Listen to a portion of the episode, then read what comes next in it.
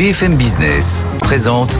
Tous les jours, j'entends quoi? De nouvelles solutions, de nouvelles entreprises, de nouvelles levées de fonds. Mais c'est extraordinaire. J'ai dit qu'il y a un vrai souci, il faut créer de l'emploi. Edwige Chevriot, Guillaume Paul, Audrey Tcherkov. Good evening business. Il est bientôt 18h, il est bientôt 18h, soyez les bienvenus comme tous les soirs dans Good Evening Business en direct jusqu'à 20h. Bonsoir Audrey. Et oui, en direct, bonsoir à tous. Bonsoir Edwige. Bonsoir Guillaume, bonsoir Audrey, bonsoir à vous. Dans l'actualité ce soir, bah ça y est, on attend désormais le monde agricole, les premières annonces, euh, attend les premières annonces de Gabriel Attal, ça sera pour demain vendredi. On va bien sûr largement en parler ce soir sur BFM Business. La loi immigration en grande partie retoquée. On va en parler avec votre invité dans 10 minutes, Edwige. Absolument, c'est le député Renaissance Louis Marguerite. Mais c'est lui qui est aussi en charge du projet de loi sur la simplification administrative. Demain, des annonces de la part de Gabriel Attal. Lui, il va peut-être nous en faire dès ce soir pour nous expliquer qu'est-ce qui est remonté, notamment sur les, les normes sociales. Un point très très important. Cela dit, Pascal Canfin, député vert, vient de dire non, statu quo impossible. On voit que c'est compliqué. C'est aussi des grands sujets du moment. Et puis nos experts, ils arrivent dans une demi-heure. Oui, ça va arriver vite. Alors justement, les experts, on les fait plancher ce soir, évidemment, toujours hein, sur cette colère des agriculteurs, aussi sur ce sujet qui nous anime tous les soirs sur BFM Business, la simplification de la vie euh, des entreprises. Et puis on parlera de la visite d'Emmanuel Macron euh, qui vient d'arriver en Inde. Alors peut-on attendre euh, des contrats? A priori, pas sûr. A priori, ça va pas être un grand creux, comme on dit. Voilà le programme non exhaustif, comme tous les soirs, on est ensemble jusqu'à 20h, évidemment, sur BFM Business. À tout de suite. Good evening business, le journal.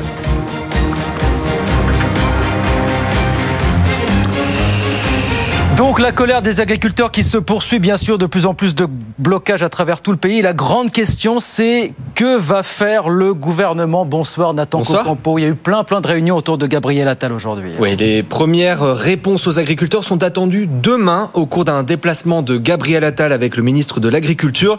On parle d'une mesure d'aide sur le gazole non routier, des mesures de simplification administrative, d'un allègement aussi de certaines contraintes environnementales, celles du Green Deal notamment, sur la mise en jachère de 4% des terres, des mesures piochées dans la liste des doléances des syndicats, la FNSEA et les jeunes agriculteurs en ont remis 24 hier soir au gouvernement. La première d'entre elles, c'est le respect absolu des lois Egalim qui garantissent le juste revenu des agriculteurs. Et justement, Bruno Le Maire et Marc Fesneau se rendront demain à 11h au comité de suivi des négociations commerciales pour mettre la pression sur les distributeurs, Guillaume. Bruno Le Maire qui a d'ailleurs déclaré aujourd'hui ce qui se passe avec les agriculteurs est un signal à la société française et à l'UE en faveur de plus de liberté et moins de contrôle. Voilà pour les premières réponses qui seront donc annoncées officiellement demain par le Premier ministre. Mais attention, la FNSEA a prévenu. Ces doléances ne sont pas une base de négociation et appelle le gouvernement à prendre en compte l'intégralité de ces demandes. En attendant, les jeunes agriculteurs et la FDSEA appellent à bloquer Paris demain. Merci beaucoup Nathan. Voilà, y a-t-il au moins une mesure que le gouvernement puisse rapidement dégainer? Ça fait partie des questions qu'on posera ce soir à nos experts et puis on parlera vous savez, ce fameux dialogue stratégique qui a débuté aujourd'hui au niveau européen et qui va durer euh, une bonne partie euh, jusqu'à l'été, jusqu'à la fin de l'été. On en parle évidemment avec nos experts euh, ce soir. En France, toujours, on vous le disait, le Conseil constitutionnel vient de censurer en grande partie la loi immigration du gouvernement, notamment plusieurs mesures de durcissement votées sous la pression de la droite, comme celui de l'accès aux prestations sociales pour les étrangers, les quotas migratoires annuels ou encore la fameuse caution retour pour les étudiants étrangers. 18h03 dans l'actualité. Une réunion sans grande surprise de la Banque Centrale Européenne aujourd'hui à Francfort. La BCE n'a pas touché cette taux d'intérêt et Christine Lagarde l'a dit, le temps de les baisser n'est pas encore venu très clairement. Écoutez. Nous sommes déterminés à assurer le retour au plus tôt de l'inflation au niveau de son objectif de 2% à moyen terme. Sur la base de notre évaluation actuelle, nous considérons que les taux d'intérêt directeurs de la BCE se situent à des niveaux qui, maintenus pendant une durée suffisamment longue, contribueront fortement à atteindre cet objectif. Christine Lagarde, droite dans ses bottes aujourd'hui à Francfort, conférence de presse que vous avez pu suivre peut-être en début d'après-midi en direct hein, sur, euh, sur BFM Business. Euh, pendant ce temps, l'économie américaine, elle continue de, de, planer. Le chiffre est tombé tout à l'heure. Le PIB américain a progressé de 2,5% l'année dernière. Il a même progressé de 3,3% sur le seul quatrième trimestre. Bref, les Américains consomment Antoine Hollard l'a constaté en traînant ses guêtres dans l'état du Maryland. Reportage. Sur son téléphone, Rebecca fait défiler les photos de ses derniers voyages. L'an dernier, elle s'est fait plaisir. L'Espagne et le Japon, trois semaines à chaque fois. En Espagne, euh, et ça a dû coûter peut-être 10 euh, 000 dollars pour euh, tout, tout compris. Au Japon, 9 000 dollars peut-être. Mais c'était un bon moment pour aller au Japon parce que le dollar était très fort. Comme elle, c'est toute l'Amérique qui fait chauffer la carte bancaire. Les dépenses des ménages ont battu tous les records pendant le Black Friday ou les fêtes de fin d'année notamment. Lydia Boussour, senior économiste chez EY. Et en fait, quand on regarde ce qui s'est passé en 2023, la hausse des salaires a commencé à surpasser l'inflation. Et donc, ce qu'on a pu constater, c'est euh, un, un rattrapage, une, récupération du pouvoir d'achat des consommateurs américains. Une situation dont profite Jimmy Brio. Donc là, on est en train de préparer nos inserts de pommes pour nos chaussons aux pommes. Dans la banlieue de Washington, l'atelier de boulangerie-pâtisserie de cet entrepreneur français tourne à plein régime. Il va ouvrir quatre nouvelles boutiques cette année. En 2023, on a fait une progression de 25% euh, en global sur l'année, mais surtout sur la fin d'année avec les fêtes. On a passé les 3000, euh, les 3000 bûches, donc c'est à peu près 1000 bûches de plus que l'année dernière. On va faire 2500 galettes. La consommation des ménages, principal moteur de l'économie américaine, devrait encore progresser en 2024. Voilà la consommation américaine qui se porte bien et la croissance qui s'en porte encore mieux. Reportage d'Antoine Lard dans l'État du Maryland aux États-Unis. Alors Emmanuel Macron, lui, pendant ce temps, a pris un petit peu le large puisqu'il est arrivé en Inde tout à l'heure pour une visite d'État de deux jours. A priori, il n'y aura pas d'annonce mirobolante côté contrat, mais c'est toujours intéressant d'y aller, de préparer l'avenir avec un partenaire aussi stratégique. Régine Ralèche nous résume tout ça. L'Inde, c'est d'abord une puissance démographique. Avec plus d'1,4 milliard d'habitants fin avril, elle détrône la Chine qui occupait jusque-là la première place du podium. C'est aussi une économie qui se développe et se consolide. Cinquième puissance mondiale, elle affiche une croissance à faire pâlir d'envie les Européens à plus de 6% en 2023 mais les inégalités demeurent fortes. À 2400 dollars en 2022, le PIB par habitant est 17 fois inférieur à celui de la France et le marché de l'emploi est lui aussi en tension avec un taux de chômage autour de 8% et particulièrement élevé chez les moins de 25 ans puisqu'un jeune sur deux n'occupe pas d'emploi. Enfin, la question environnementale reste le grand défi indien. Pour atteindre ses objectifs de mix énergétique, New Delhi doit augmenter sa production solaire de 30% d'ici à 2030. Un chemin ardu pour un pays qui dépend encore à 75% du charbon. Voilà, visite d'État d'Emmanuel Macron en Inde pendant deux jours. Ça aussi, on en parlera avec nos experts tout à l'heure sur, euh, sur BFM Business. On vient d'avoir les chiffres annuels 2023 d'LVMH. Ce sont encore, figurez-vous, des chiffres records. Chiffre d'affaires un peu plus de 86 milliards d'euros, plus 9% sur un an. Bénéfice net 15,2 milliards. Là aussi, c'est plus 8% sur un an. Nous abordons l'année 2024 avec confiance, vient de déclarer le PDG d'LVMH, Bernard Arnault. En France, le contrat de Veolia pour la gestion de l'eau en Ile-de-France hors Paris a été reconduit pour 12 ans. On se souvient que la procédure d'appel, euh, la procédure d'appel d'offres avait connu de pas mal de rebondissements, Suez notamment a saisi la justice et a d'ailleurs déposé un recours devant le Conseil d'État. La voiture la plus vendue dans le monde l'an dernier a été une voiture électrique. C'est la première fois que ça arrive. C'est la modèle Y de Tesla qui s'est vendue l'an dernier un peu plus d'1,2 million d'unités à travers le monde. Et puis, c'est le rendez-vous incontournable des amateurs de BD. Le festival d'Angoulême débute demain. C'est, mine de rien, la 51e édition. Ça veut dire quelque chose, forcément. Zidane Associé. Fidèle à sa réputation, Astérix a encore une fois tiré les ventes de la BD en France, près de 1,5 million et demi d'exemplaires écoulés. Et Franck Boudou, délégué général du festival d'Angoulême, se réjouit du succès d'un autre classique qui a fait son retour, Gaston Lagaffe. On voit qu'il y a un succès fantastique avec une envie de retrouver ce personnage, puisque je pense qu'on est à 5 ou 600 000 exemplaires vendus au moment où on se parle. Donc il y a euh, une, bande dessinée qui continue sa dynamique, qui représente quand même, c'est assez hallucinant et c'est unique au monde, 25% du marché du livre. Mais ce sont évidemment les mangas qui tirent les ventes de la BD en France. L'an dernier, près de 40 millions d'exemplaires ont trouvé preneur, plus de la moitié des ventes totales, une aubaine pour le secteur. La France est vraiment une terre d'accueil de toutes les bandes dessinées, un hub international. Le manga qui vient irriguer le marché français, c'est une véritable richesse. Euh, et ça permet justement aussi aux éditeurs français d'avoir la capacité de produire d'autres œuvres, des jeunes auteurs notamment, de nouvelles œuvres, parce que précisément le manga participe de leur économie. Une dynamique positive qui positionne la France à la deuxième place mondiale du marché de la BD. Voilà le festival d'Angoulême qui ouvre donc ses portes demain vendredi 18h09 sur BFM Business. On va sur les marchés. Retrouvez Clémence Tanguy depuis Euronext à la Défense. Bonsoir Clémence, on termine en hausse, en légère hausse ce soir sur l'indice parisien. Bonsoir Guillaume, bonsoir à tous. Oui, légère hausse, très légère hausse pour le CAC 40 hein, de 0,11% à 4000 à 7000 pardon, 4, 7464 euh, points. Euh, la bourse a très légèrement euh, été en légère baisse ce matin. Elle est remontée après les annonces de la BCE hein, qui laisse ses taux inchangés et qui, sans ouvrir la porte à une baisse des taux dans les mois prochains, ne la ferme pas non plus. Dans ce contexte, le marché obligataire se détend. Le 10 ans français baisse de 2,84%. En bourse, la saison des résultats a continué de rythmer les marchés hein, avec du côté des valeurs qu'on fait l'actu aujourd'hui ST Microelectronics hein, qui a perdu 0,48% après avoir publié des résultats semestriels inférieurs aux attentes des analystes et à ses propres attentes d'ailleurs. Publicis a fait la course en tête, lui, hein, en progression de 3,61% après l'annonce de bons résultats et de sa stratégie concernant l'intelligence artificielle. Et puis un petit mot sur LVMH hein, qui a publié ce soir ses résultats après la séance, des résultats records, très légèrement meilleurs qu'anticipé. Il faudra donc surveiller le titre demain matin. Merci beaucoup, merci beaucoup Clémence. On regarde rapidement ce qui se passe euh, à Wall Street. Le Dow Jones qui progresse de 0,08%, l'indice Nasdaq de son côté en légère hausse aussi, plus 0,67%. 18h10, le député Renaissance Louis Marguerite est l'invité d'Edwige Chevrillon. C'est la grande interview dans un instant. A tout de suite.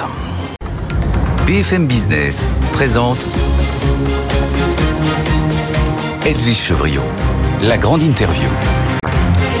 Bonsoir à tous, bienvenue dans la grande interview. La question est comment supprimer toutes ces normes qui pèsent sur le PIB français? En tous les cas, les chiffres les plus fous circulent.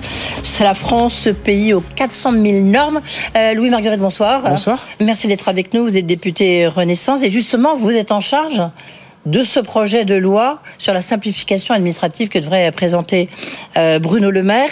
Vous avez, euh, il y a l'état de rapport, on reviendra un peu sur la méthodologie. Vous avez déjà des propositions à faire que vous allez nous faire tout à l'heure. On reviendra aussi sur bah, qu'est-ce qui va se passer demain, Gabriel Attal? Quelles propositions il va faire euh, devant les agriculteurs? D'abord, peut-être un mot sur euh, cette décision du Conseil constitutionnel, quand même, qui censure largement le texte sur l'immigration. Qu'est-ce qui va se passer là? Bah, écoutez, d'abord le Conseil constitutionnel, il a, il a jugé euh, en droit et pas, et pas en opportunité. Non, ok, oui, euh, bien sûr, oui, et, donc, et, donc, et d'abord, il y a, y a des choses qui sont peu surprenantes. Je pense notamment à la question des quotas, euh, qui avait été toutes immédiatement identifiées comme étant potentiellement un cavalier législatif. il y avait aussi les questions des, la question pardon des cautions étudiantes aussi, et sur lequel nous on n'était pas spécialement très à l'aise. C'est peut-être pas la, la, mesure la plus opportune. La réforme de l'AME. il y avait effectivement, enfin, il y avait l'AME. Alors l'AME avait été écartée, on s'en souvient, mmh. effectivement, et renvoyée à un débat, euh, un débat ultérieur. Et puis il y avait la question de la proportionnalité, vous savez, des délais de carence, c'est-à-dire à partir de quand on peut euh, toucher des prestations sociales dites contributives ou non contributives. Ce qui existe d'ailleurs pour des Français qui reviennent sur notre sol. Et effectivement, il y avait une question de proportionnalité. Je vais regarder dans les détails, mais je comprends effectivement que c'est aussi aussi sûr, sûr, oui, effectivement, on a juste là, j'ai devant moi le, le, compte rendu que Conseil constitutionnel sur la question de l'immigration économique. Vous savez comment, qu'est-ce qui se passe? Euh, J'ai le sentiment que ça n'a pas été touché. C'est par ailleurs été. On n'en parle pas pour l'instant. C'est en tout cas, moi je comprends qu'ils l'ont laissé euh, euh, en l'état. C'est effectivement la capacité de faire déjà ce qu'on faisait déjà un petit peu jusqu'à présent mhm. depuis la fameuse circulaire Val, c'est-à-dire des métiers dits en tension. Moi j'ai des demandes hein, d'ailleurs, notamment dans mon département, effectivement, notamment dans la restauration, le bâtiment, où effectivement, comme on a, on manque de main d'œuvre déjà en France, et eh bien euh, on a cette immigration économique. Donc je crois que cette logique du cas par cas et aux situations par situation a vocation à s'appliquer effectivement. Bon, maintenant il va se passer quoi? Parce que ça a quand même laissé des traces partout, hein. enfin au sein de votre majorité, enfin si on peut appeler ça une majorité, pardon.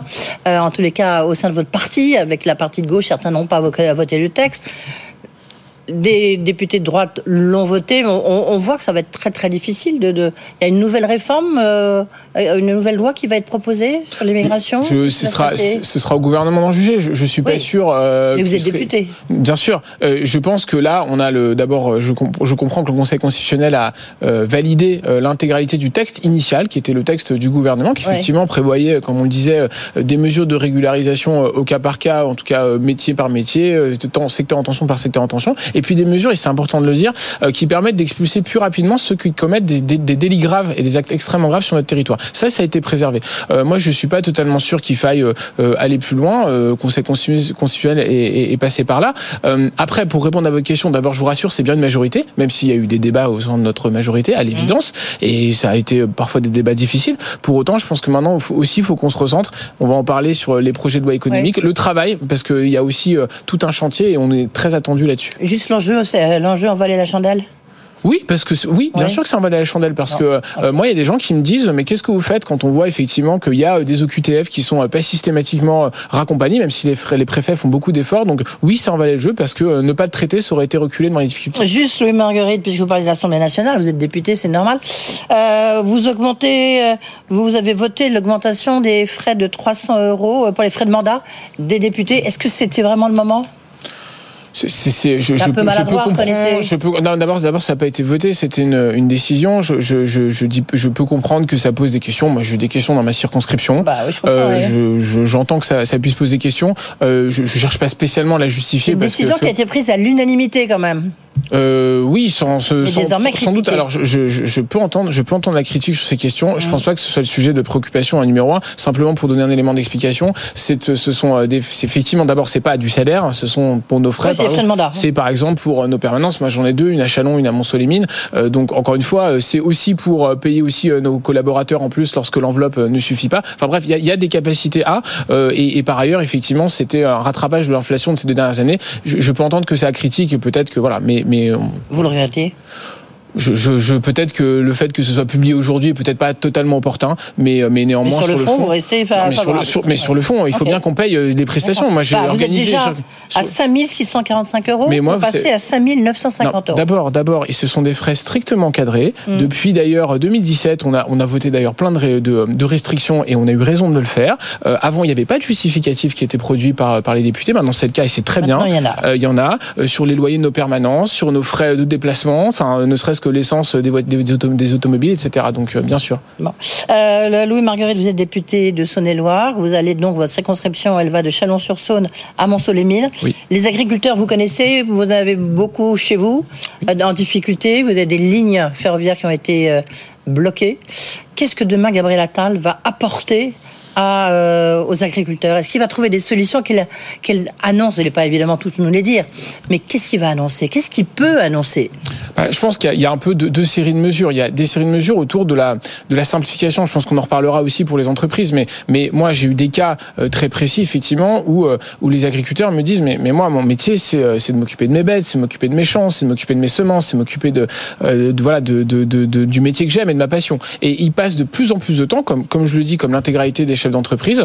Euh, il y a par ailleurs des difficultés euh, sur euh, les mesures liées à la PAC. Vous savez, la, politique agricole commune, toutes les subventions, elles sont maintenant. Et alors vous avez des subventions, il faut bien avoir quand Bien sûr, mais elles sont, par exemple, il se trouve que dans mon département, elles sont délivrées par la région Bourgogne-Franche-Comté et il y a eu des grosses difficultés.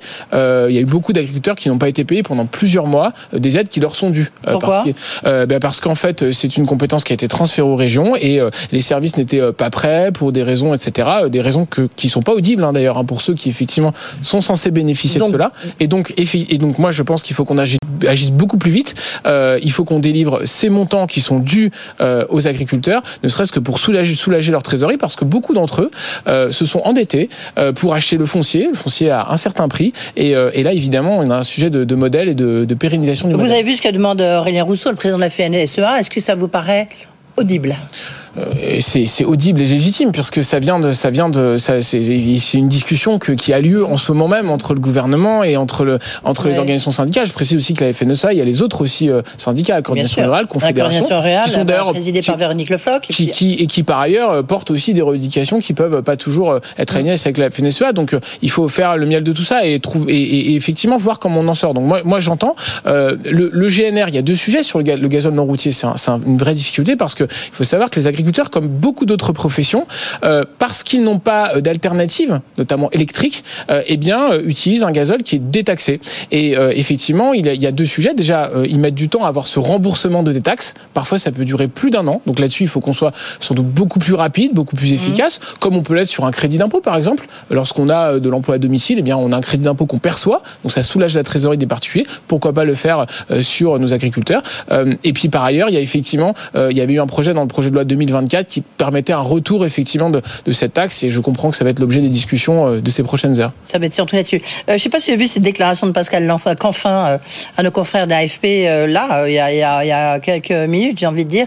Il dit, Pascal Canfin, donc il est député Renew à, Bruxelles, mais surtout il est président de la commission environnement, un ex-vert, entre guillemets. Et lui, il dit carrément, le statu quo est impossible. Donc il faut des normes, il faut faire converger agriculture et écologie, mais peut-être avec de nouvelles méthodes. Mais enfin, on, voit bien qu'il y a quand même des sons de cloche très différents. Hein. Non, mais on ne dit pas forcément des choses très très différentes parce que euh, alors après c'est une question de modalité d'application. Je pense que les agriculteurs, moi j'en ai rencontré beaucoup depuis que je suis je suis élu euh, depuis euh, juin 2022. J'en ai rencontré beaucoup. Moi j'ai beaucoup d'éleveurs, j'ai aussi un peu quelques éleveurs laitiers, mais j'ai beaucoup d'éleveurs bovins, j'ai des viticulteurs bien sûr et puis beaucoup d'autres filières. Et ils me disent tous, mais on entend. Et puis d'abord on, on, vit tous dans la même société, donc on sait bien qu'il y a un moment donné. Mais, il faut mais, donc, concrètement, mais c'est une question de rapidité. Je pense que c'est vraiment une question. Donc il faut le Green Deal qui n'est pas encore appliqué, hein, mais il faut continuer à appliquer ces normes écologiques, mais euh, il faut y aller plus lentement. C'est ça votre position de, Plus lentement, tout cas de façon. C'est vous qui êtes en charge. Oui, bien sûr, bien euh, sûr. De, mais de par, ce dossier. par exemple, par exemple, il faut qu'on ait euh, une, une vitesse d'exécution, une vitesse effectivement de convergence qui soit compatible avec la réalité du métier de nos agriculteurs. Mais concrètement, ça par donne exemple, quoi, mais par exemple, le glyphosate, par exemple, le glyphosate, on sait que que l'ordre, enfin en tout cas le, le mouvement naturel, c'est d'aller vers moins de phytosanitaires en général. On Oui. le sait et c'est partagé, y compris par les agriculteurs eux-mêmes, euh, parce qu'eux-mêmes sont en contact. Combien de etc. temps Parce que je me souviens de Christiane Lambert ici même, lorsqu'il était président de la FNSEA, qui disait mais donnez-nous du temps qu'on ait déjà euh, qu'on puisse trouver au moins d'autres euh, substituts. Je sais que c'est pas populaire, mais de fait, on n'a pas encore trouvé euh, tous les substituts à l'absence du, du glyphosate. C'est pour temps, ouais. Mais je sais, mais c'est difficile parce que d'abord, ça demande de la recherche, parce que ça demande des investissements, etc., y compris de la recherche publique. Et donc, le glyphosate, effectivement, on a fait partie de ceux qui avons, qui avons dit, bah, euh, entre euh, l'interdiction immédiate euh, et euh, l'autorisation euh, sans aucune limite, eh bien, effectivement, c'est donner un peu plus de temps sur le glyphosate. Je dis pas que ça résout tout de suite la question, mais ça permet de donner un peu de visibilité. Donc, Donc oui, demain, il y aura des annonces de normes qui vont être entre guillemets suspendues. Je, je, je, je sais pas, je suis pas dans le cœur des, de ces discussions-là, mais en tout cas, euh, c'est une question effectivement qu'on doit se qu'on qu'on doit se poser. Mais le- la question du, du GNR, au-delà de l'aspect euh, euh, fi- fiscal et, et l'aspect trésorerie, qui est très important, c'est est-ce que euh, quel est le moyen de substitution pour nos agriculteurs? Pour l'instant, il n'existe pas. Il y, a des, il y a des petits matériels électriques, mais il y en a pas des très grands. Et effectivement, c'est cette question-là qu'on doit se poser. Alors, euh, la loi Pacte 2, euh, annoncée, relayée aussi par le président Macron, annoncée par Bruno Le Maire. Il y a eu six semaines de consultation sur le terrain, en ligne auprès des chefs d'entreprise. Et maintenant, euh, il y a des rapports. Et notamment, vous êtes un des rapporteurs, enfin pas le rapporteur officiel de, de, ce, de ce projet de loi, enfin en tous les cas, c'est vous qui restituez tout ce qui est euh, remonté, notamment des chefs d'entreprise, euh, auprès, de, Bercy. Qu'est-ce qui vous, hum, qu'est-ce qui va se passer là? Juste qu'il y ait quelques chiffres qu'il faut quand même rappeler. Euh, vous avez donc euh, 400 000 normes. Euh, ça fait perdre entre 1,5 à 3,5% du PIB, de points hein, de, PIB. Vous avez euh, 11 180, 176 articles du Code du travail, euh, 7 800 dans le Code du commerce, tiens, le Code rural. En 2023, il avait 3 280 pages contre 841 en, en 1965. Donc, je veux dire, chaque gouvernement, il emplit son millefeuille. Bien sûr, euh, c'est euh, 3% du PIB, comme vous l'avez euh, indiqué, c'est 70 milliards d'euros par an, donc c'est absolument Vous, vous dites considérable. 3%, parce que les économistes disent C'est- 3,5 C'est c'est 3. évidemment dur d'être très précis sur ces chiffrages, mais globalement, c'est à peu près ça, 70 milliards. C'était chiffré d'ailleurs dans, un- dans un rapport du Sénat euh, qui est sorti il y a quelques mois. Euh, L'objectif, il est, il est de plusieurs ordres. D'abord, il est de rendre des minutes et des heures précieuses à nos chefs d'entreprise, à nos dirigeants, qui ont autre chose à faire que de remplir. Et ce temps, ce temps de remplissage et de, et de communication et de lien avec toutes les administrations pas que l'administration de l'État, d'ailleurs toutes les collectivités, tous les agents publics, eh bien, a pris un pas beaucoup très démesuré par rapport à ce que c'était avant. Ça, c'est le premier point. Euh, et le deuxième point, c'est effectivement, c'est de passer à une logique. Euh, et, il y a certains secteurs de l'administration où c'est le cas, mais c'est pas pas le cas partout. D'une administration qui est euh, aidante, qui essaie de, résoudre les problèmes qu'on lui, apporte, qui conseille, qui accompagne. C'est passer de, vers cette logique-là, alors qu'on est souvent, la on a la perception qu'on est dans une administration qui contrôle, qui régule et qui sanctionne. Donc il faut passer, il faut d'abord conseiller avant de sanctionner. C'est très important. Et d'accord. et dans, ce, dans ce rapport là, vous, parce que vous, je crois que d'après ce que j'ai lu de vos déclarations, vous êtes pour assouplir les règles sociales euh, qui s'imposent que les entreprises franchissent des seuils. Est-ce que vous êtes pour la suppression des seuils? Est-ce qu'on passe de 11 à 50 Est-ce qu'on Comment fait-on? La suppression, non, parce que c'est normal que quand l'entreprise grossisse, dans l'absolu, euh, on est, euh, on est effectivement des, des, des nouveaux critères qui s'appliquent, parce que quand la taille est grande, on ne gère pas une grande comme une, comme une petite, voire une très petite. Et c'est aussi deux choses différentes. On a globalement trois catégories de seuils qu'on avait déjà, euh, déjà simplifiées oui. dans Pacte 1 en 2018-2019. Donc c'est grosso modo 11, 49 et 250 salariés. Euh, moi, Donc je, on supprime le 49. Pour, on supprime... Alors sans aller jusqu'à la suppression, moi j'avais j'avais proposé, j'ai proposé, mais c'est pour la qualité du débat, que le 11 passe à 49 que le 49 passe à 250, que le 250 passe au-delà. Peut-être qu'on n'y arrivera pas dans ces termes-là, mais en tout cas, on peut au moins se poser la question qu'un certain nombre de critères de ces seuils puissent effectivement, euh, j'allais dire, gagner un, un, un, étage, gagner un étage, ça c'est le premier point. Euh, peut-être que le 11, on peut le rehausser, par exemple à 20. Est-ce que le 50, il faut le rehausser aussi un peu? Ça, c'est une discussion qu'on doit avoir bien sûr avec tous les acteurs, les partenaires sociaux, bien évidemment, parce qu'ils sont concernés. Euh, mais c'est uniquement dans les normes sociales que vous pensez Non, il n'y a peut... pas que des normes sociales. Il y a des normes, il y a du déclaratif, il y a aussi un peu de fiscal et social, parce que c'est pas totalement neutre, parce qu'il y a des, des seuils d'exonération. Alors il faut voir comment on les compense. Peut-être il faut, il faut qu'on regarde ces, ces sujets-là. C'est en train d'être l'exercice est en train d'être mené à Bercy et dans les autres ministères. Donc ça c'est vraiment ces questions-là. Je pense qu'il faut vraiment être euh, vraiment dans l'analyse très fine de tous ces seuils pour qu'on puisse dégager du temps à nos chefs d'entreprise. C'est vraiment ça l'enjeu. Euh, et puis euh, et puis moi j'ai proposé aussi sur des questions de formulaire. Enfin encore une fois sous contrôle de mes collègues parce que ce rapport je, je le rédige avec quatre autres collègues députés et sénateurs. eh bien moi je propose que sur par exemple les 50 formulaires ou les 40 ou mettons 100 formulaires les plus importants ou les plus utilisés par nos, nos compatriotes, par nos concitoyens, eh bien, on puisse se dire, eh bien, tous ces formulaires-là, on divise par deux leur taille, euh, voilà, et puis on est une revue très précise. Par exemple, on utilise encore dans certains certains formulaires le, la notion de non patronymique. Je pense que plus personne n'utilise la notion de non patronymique. Le nom de nom, nom de famille suffit amplement à bien comprendre ce dont on a besoin. Oui. Qu'est-ce qu'il y a Il y a, a d'autres euh, euh est-ce qu'il faut adopter en fait les normes, adapter pardon les normes en fait à la taille de l'entreprise Bien sûr, bien sûr, il faut que ce soit, euh, il faut que ce soit plus simple. Il faut des, des très, très, des chefs d'entreprise. Il faut que ce soit très très simple d'abord pour les très petites entreprises. Là, on est vraiment sur 0 à 11. Les artisans, les commerçants, nos professionnels libéraux, qui, enfin, sont, sont leurs propres patrons par nature. Ce sont souvent des indépendants, dont on a d'ailleurs euh, protégé le patrimoine dans, il y a quelques il y a quelques mois.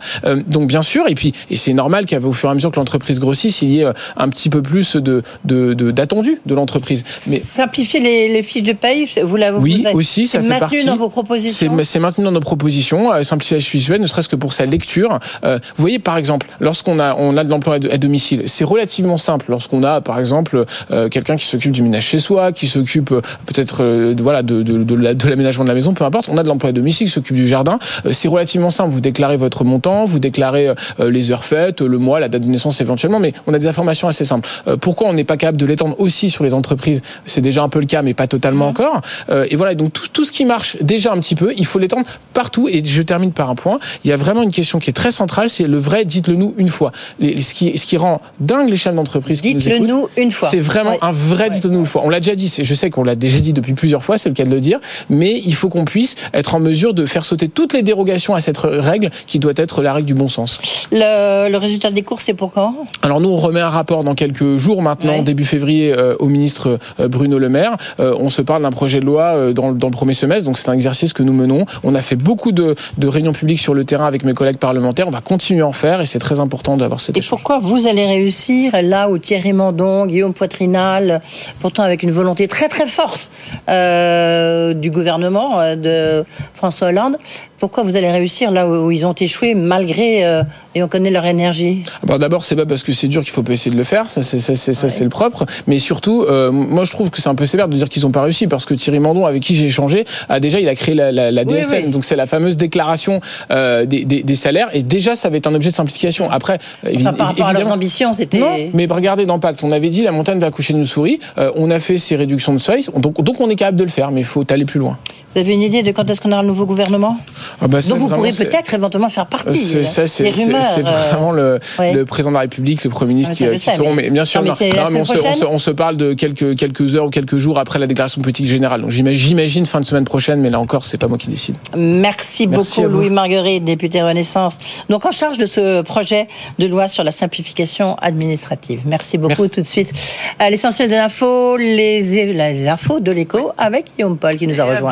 18h30 sur BFM Business, les syndicats agricoles donc qui attendent désormais les annonces de Gabriel Attal demain vendredi. Certains d'entre eux menacent de monter sur Paris s'ils estiment ces annonces insuffisantes. Gabriel Attal a passé la journée à enchaîner les réunions euh, à Matignon, notamment ce matin avec les ministres de l'Agriculture, de l'Économie et de la Transition énergétique. On va bien sûr en reparler dans, un instant.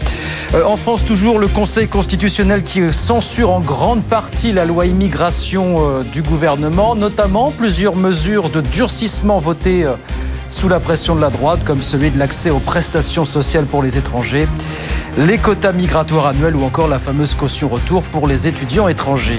Dans l'actualité par ailleurs ce soir, une réunion sans surprise du côté de la Banque Centrale Européenne, la BCE n'a pas touché à ses taux d'intérêt. Christine Lagarde l'a expliqué en gros le moment de les baisser de toute évidence, n'est pas encore venu. Euh, l'économie américaine, elle, en attendant, continue de, de, planer. Le chiffre est tombé tout à l'heure. Le PIB américain a progressé de 2,5% l'an dernier. Il a même progressé de 3,3% sur le quatrième trimestre 2023. Et puis, nouvelle année record, on dit ça tous les ans pour LVMH. Bénéfice net record à 86 milliards d'euros, bénéfice euh, chiffre d'affaires euh, à 86 milliards pardon, et bénéfice à 15 milliards. Nous abordons l'année 2024 avec confiance, a dit tout à l'heure le PDG Bernard Arnault. 18h32, les experts arrivent dans un instant. À tout de suite. Good Evening Business. Actu, experts, débat et interview des grands acteurs de l'économie. Les experts du soir sont avec vous. Ils reviennent évidemment sur cette colère du monde agricole. Bruno Alomar, bonsoir. Bonsoir.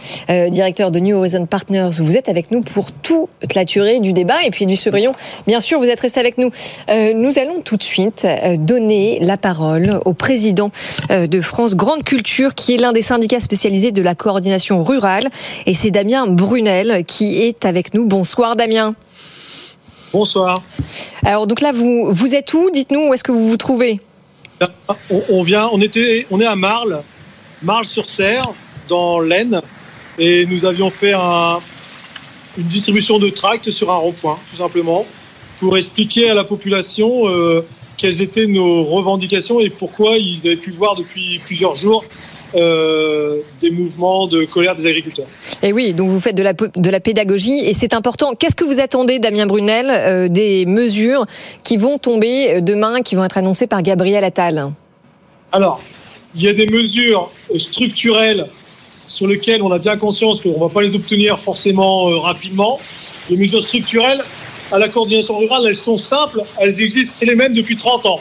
On veut vivre de notre métier sans avoir besoin d'avoir des primes on veut vivre avec des prix rémunérateurs.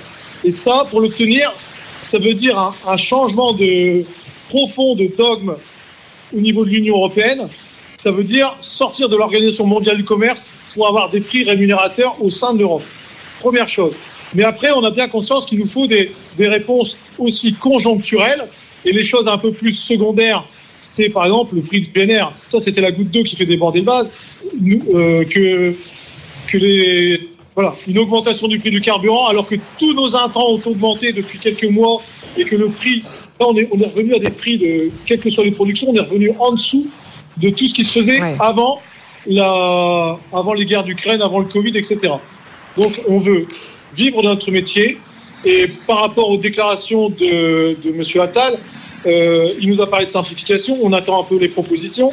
On, il nous a parlé euh, enfin, il y a des choses, par exemple, la jachère, c'est un truc de fou. On nous demande de faire de la jachère obligatoire cette année. Euh, ça, c'est aussi c'est un truc, mais ça coûte rien. de ne pas nous imposer de faire de la jachère. Mais vous l'avez dit vous-même, il n'y aura pas de mesures miracles dès demain et de, d'effets miracles dès demain. Est-ce que vous êtes prêt à attendre effectivement un certain temps à partir du diagnostic qui sera posé demain peut-être pour que des mesures fassent leur effet? Jusqu'où vous saurez être patient finalement dans cette histoire, Monsieur Bonnel On veut quand même des annonces concrètes et puissantes parce que euh, notre agriculture, elle peut plus, elle peut plus. On a besoin de vision. Comment peut-on installer des jeunes s'ils ne gagnent pas leur vie? C'est aussi simple que ça. Euh, ça sert à rien de faire des lois d'orientation agricole avec des, des mesurettes. Un jeune veut bien s'installer et devenir agriculteur s'il gagne sa vie. C'est tellement simple. Et pour gagner notre vie, on n'a pas besoin d'être assisté. Et tous ces gens qui nous disent on va vous accompagner, ça nous dégoûte. On, en a marre. On ne veut pas être accompagné. on veut vivre en autonomie, en indépendance. Euh, alors, parfois, on est un petit peu vulgaire à la coordination rurale, mais il y a une expression, on avait des autocollants qui ont eu un, pas mal de succès, c'est foutez-nous la paix, laissez-nous mmh. travailler. Et, oui, Et ça résume la position du monde agricole. On veut pouvoir avoir une certaine autonomie dans, notre travail, dans nos décisions.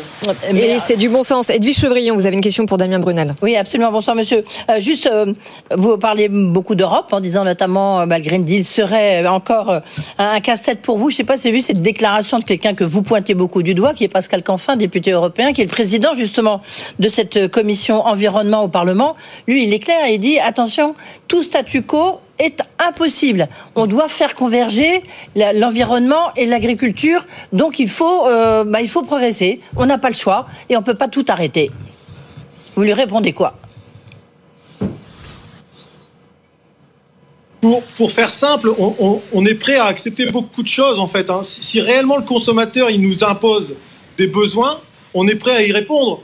Mais on ne peut pas à la fois euh, avoir une Europe qui nous impose des normes et puis laisser rentrer tout et n'importe quoi qui ne répond pas du tout aux mêmes exigences. C'est-à-dire que pour vendre des rafales, on a accepté n'importe quoi dans cette, au niveau alimentaire. Mm. Pour vendre des Airbus, c'est pareil. Là, euh, hier a été euh, finalisé, si j'ai bien compris, au niveau européen, euh, un traité de libre-échange avec le Chili qui va nous vendre du lithium et en contrepartie l'agriculture est encore une fois sacrifiée, c'est-à-dire qu'il y a de la viande qui va venir du Chili. Enfin, qu'est-ce qu'on a besoin d'acheter de la viande qui va venir du Chili? Donc c'est c'est un truc. Euh, je ne sais pas si je réponds bien à votre question, mais euh, autour de moi, mais euh, on, a besoin de, gestes forts et d'arrêter de signer des traités de libre échange qui tuent notre agriculture. et puis j'ai une deuxième chose à signaler. On a une agriculture qui est familiale. Et quand je dis familiale, ça veut dire que notre agriculture, les décisions se prennent encore en France à l'échelle de. C'est-à-dire qu'on transmet de de père à enfant ou de, mère à enfant nos fermes et on voudrait pouvoir continuer comme ça. Et quand on voit certains modèles de, pays d'Amérique ou d'Ukraine qui ont des fermes de plusieurs centaines de milliers d'hectares, euh, et même dans certains pays de l'Est, on a laissé faire des choses en Ukraine notamment trop, trop grandes, trop énormes. On a par exemple des fermes qui ont 72 hectares de poulailler, de poulailler, c'est-à-dire couvert, 72 hectares. Un, hectare, c'est 10 000 mètres carrés.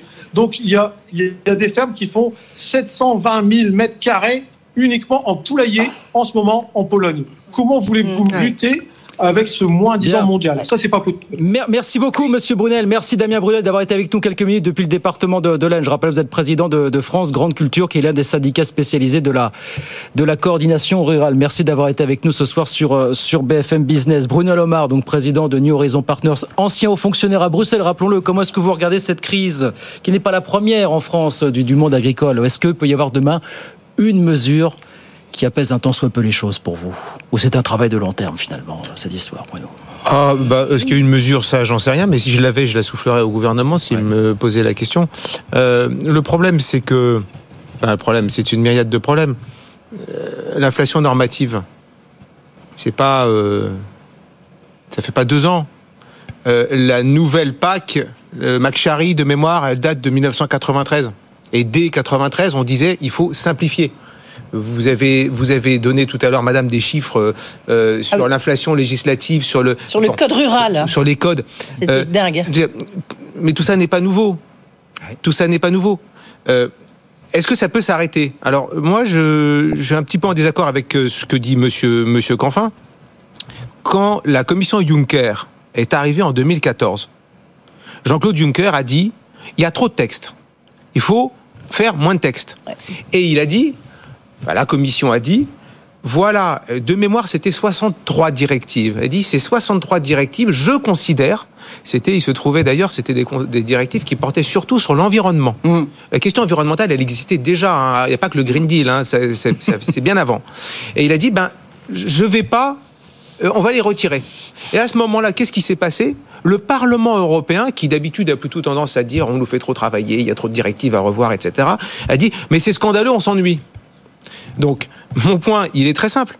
L'idée qui consiste à dire que ce soit en France, aux États-Unis, à l'Union européenne, c'est impossible de faire moins de normes, c'est totalement faux. Il suffit de le décider. Mais justement, ce qui est décidé euh, et ce qui débute aujourd'hui, c'est euh, ce dialogue stratégique euh, sur l'avenir de l'agriculture, présidé par le professeur Strohscheiner. Donc c'est un forum qui implique tous les acteurs du secteur, des consommateurs aux centrales d'achat en passant par les agriculteurs, les producteurs et les distributeurs. Euh, ça va durer longtemps, ça commence aujourd'hui, ça s'arrête en septembre, et c'est justement pour apporter des solutions holistiques. Vous y croyez ou pas? Ben, je ne sais pas ce que ça veut dire holistique, mais... euh, bah, Qui répondent à euh, l'ensemble de- des, des bah, problèmes du sujet. ben, comment dire? Les questions agricoles, c'est d'une part des décisions qui sont prises à l'Union européenne, et là-dessus, il va y avoir un nouveau Parlement et une nouvelle Commission qui a le monopole de l'initiative. Si déjà ce Parlement, je pense que les campagnes électorales qui vont se passer dans les commencer dans quelques mois, euh, la pression agricole va être euh, réelle. D'ailleurs, c'est en partie la pression agricole qui a commencé dans un autre pays que la France, c'est les Pays-Bas. On a bien vu ce qui s'est passé euh, depuis. Euh, ça va être aussi l'occasion d'une forme de, de, de prise de conscience. Donc il faut travailler au niveau de l'Union européenne pour faire moins de normes.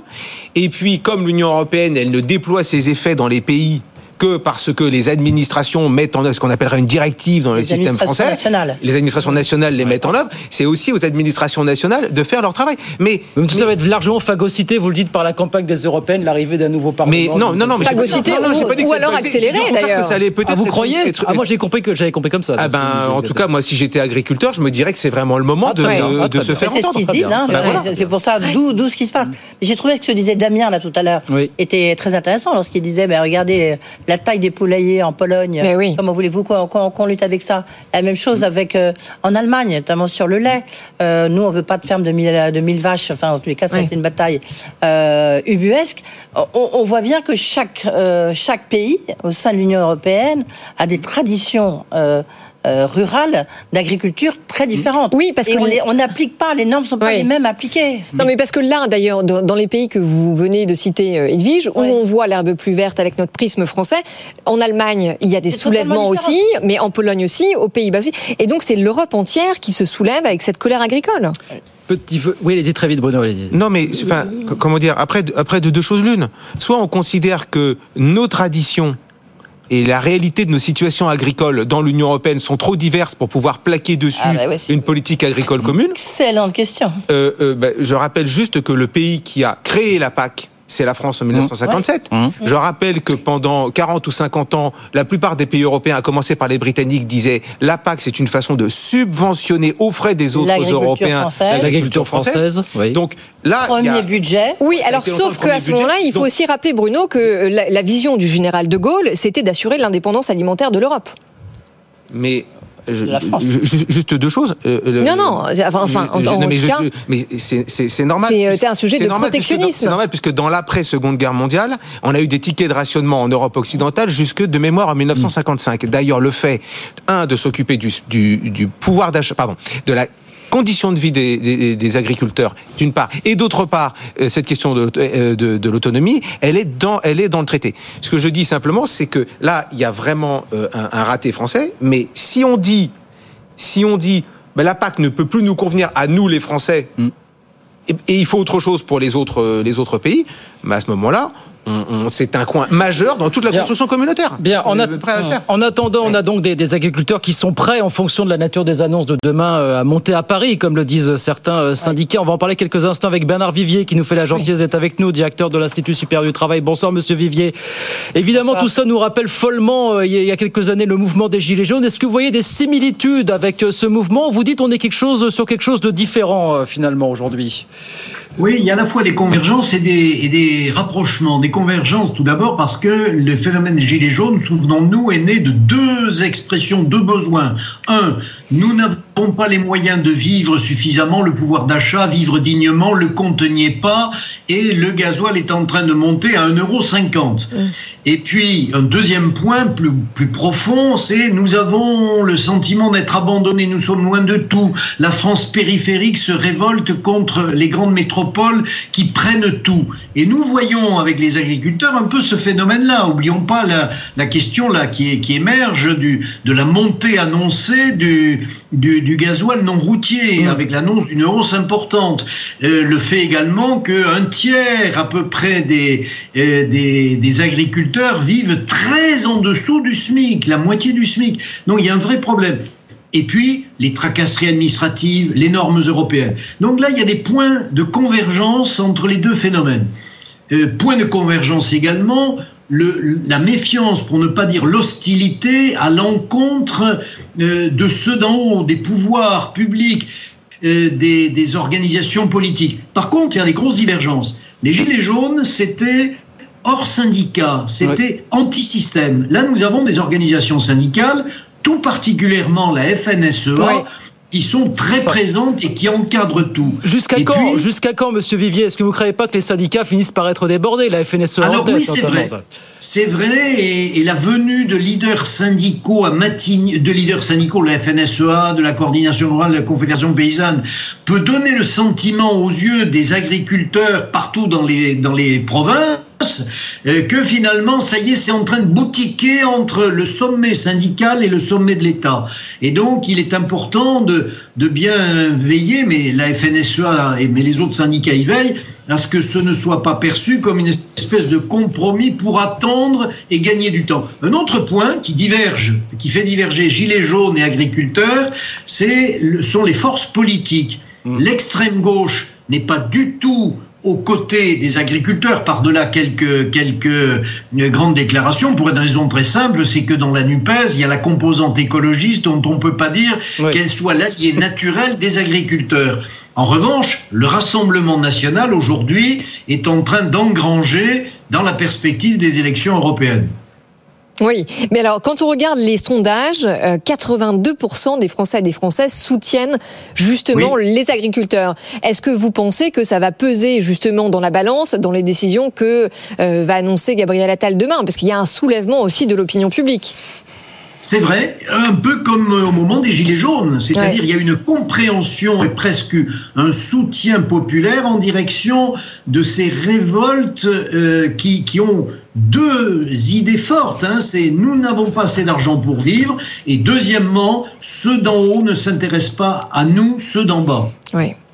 Merci beaucoup Bernard Vivier, merci d'avoir été avec nous ce soir, un spécialiste des questions sociales, directeur de l'Institut supérieur du travail. Voilà donc les- les- le monde agricole qui attend désormais les, les revendications, les annonces plus exactement de Gabriel Attal euh, demain, vendredi. On a cinq minutes pour parler simplification administrative. Ça va être court, mais on va essayer. Parce que ça concerne pas les agriculteurs, hein, ça concerne l'ensemble des PME. On sait que le gouvernement veut présenter un nouveau projet de loi sur euh, le sujet. Bon, on en parle à l'instant, bien sûr. C'est prévu pour fin mars. Euh, donc Bercy vient de finir sa consultation auprès des chefs d'entreprise sur le sujet.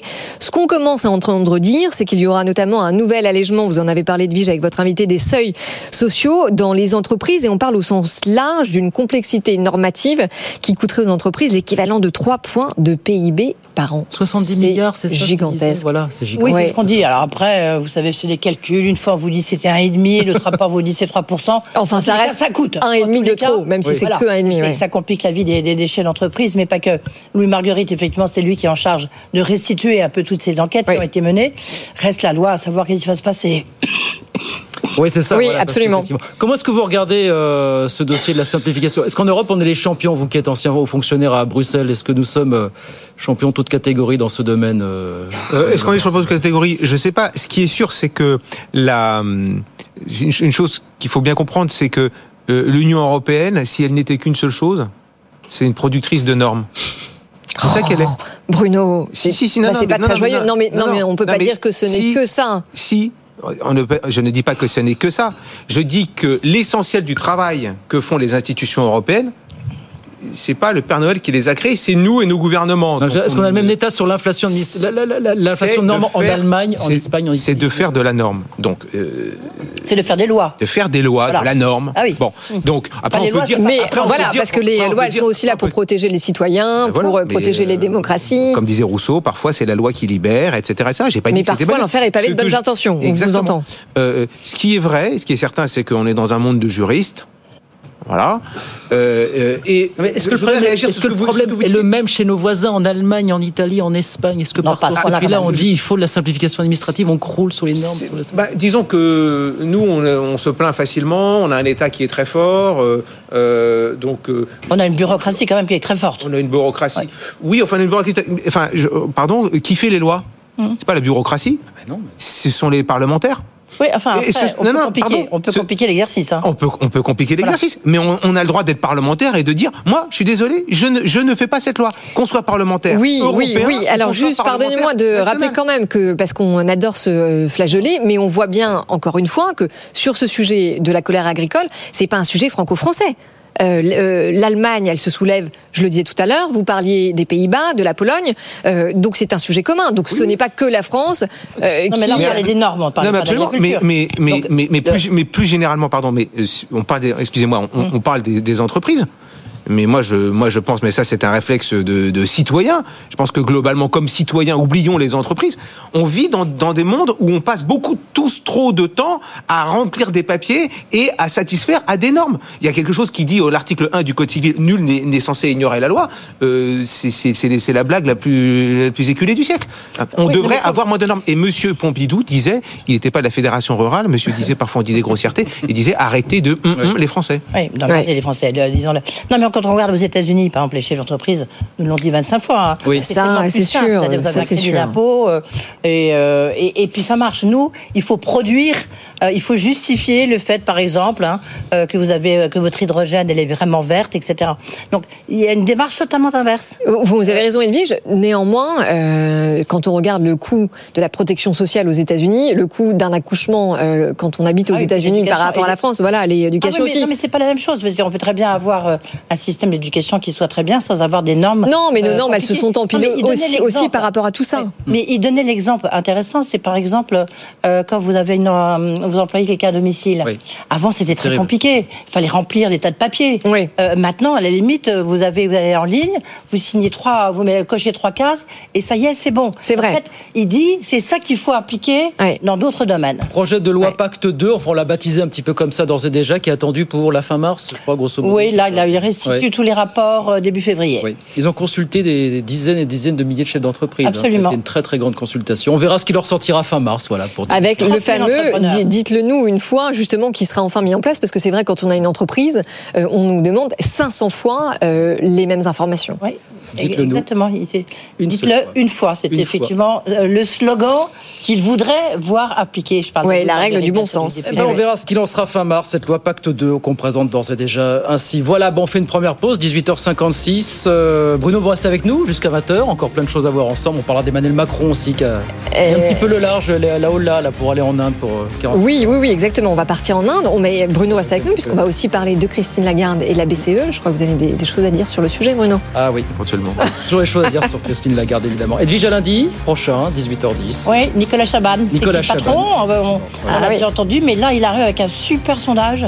Euh, ça fait très longtemps qu'il travaille dessus, donc je pense que ça va être intéressant. Et puis, sondage ou pas, on, adore- on adore les Ah, on l'adore. Eh ça, ouais. bah, ça, c'est autre chose. Mais bon, vous avez raison, c'est très important. Allez, 18h57, bah, on revient dans un instant. Eh oui, à tout de suite. Good Evening Business. Actu, experts, débat et interview des grands acteurs de l'économie. BFM Business présente Tous les jours, j'entends quoi? De nouvelles solutions, de nouvelles entreprises, de nouvelles levées de fonds. Mais c'est extraordinaire. J'ai dit qu'il y a un vrai souci, il faut créer de l'emploi. Je suis assez d'accord avec euh, ce qui a été dit. Il suffit d'écouter BFM Business. Voilà, magnifique. Guillaume Paul, Audrey Tcherkov. Good Evening Business. Allez, 19h, c'est reparti, la deuxième heure de Good Evening Business, toujours en direct avec Audrey, Tcherkov jusqu'à 20h. Rebonsoir Audrey. Rebonsoir Guillaume et rebonsoir à tous. Petit étourdissement, voilà, ça arrive. Euh, beaucoup de choses ce soir encore. Alors d'abord, c'est un des résultats du CAC 40, si ce n'est celui qu'on scrute le plus, celui de LVMH qui vient de sortir. Les chiffres sont encore record cette année. On dit ça tous les ans, mais les chiffres le démontrent par excellence. On va voir ça dans un instant. Et puis on parlera bien sûr des annonces, parce que tout le monde attend maintenant les annonces de Gabriel Attal demain au monde des agriculteurs. Et oui, sur une actualité un peu moins positive, bien sûr, la colère des agriculteurs. Que peut-on attendre des annonces en effet qui vont être faites par le gouvernement demain? On pose la question à nos experts dans un instant. Et puis on parlera aussi de comment Bercy peut simplifier la vie des entreprises, puisque le projet de loi euh, est en cours de rédaction. Et puis enfin, on vous emmène en Inde. C'est le voyage officiel d'Emmanuel Macron qui a débuté. Euh, peut-il en ressortir euh, des contrats Pas sûr. Pas sûr, a priori, il n'y a rien de très mirobolant. Avec qui est-ce qu'on va parler de tout ça jusqu'à 20h sur BFM Business avec Bruno Alomar qui va revenir bien sûr dans un instant, l'économiste de Neoma Business School Nathalie Janson et l'économiste atterré Nathalie Coutinet. Voilà le programme. et tout de suite, c'est le journal. Absolument. Good Evening Business, le journal.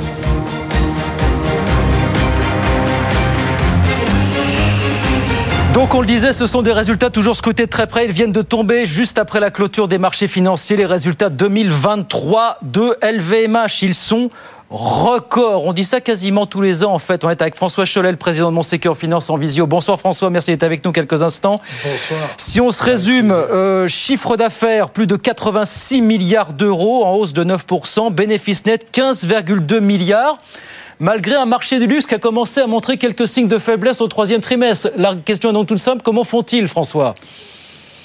Écoutez, c'est encore une solide publication. Il n'y a, a, pas vraiment de déception. La seule déception pourrait être relativement à ce qu'on avait connu sur une publication de Richemont qui était plutôt optimiste. Et, et mais vraiment, euh, il n'y a, a, rien à dire. On a, on a un groupe qui a, a, perdu pas mal de terrain, que ce soit en valorisation et en multiples. Le titre se paye une vingtaine de fois les résultats. C'est plutôt la fourchette basse hein, de la valorisation du groupe LVMH. Et, et, et, compte tenu de la qualité fondamentale de, de ses actifs, de sa croissance embarquée, de son niveau de marge qui surprend encore légèrement au-dessus des attentes du consensus, eh bien, le groupe est vraiment un des meilleurs acteurs pour euh, jouer le secteur du luxe.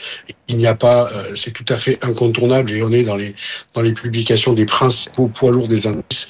Euh, je dois dire que euh, cette publication n'est pas de nature à faire une énorme surprise favorable.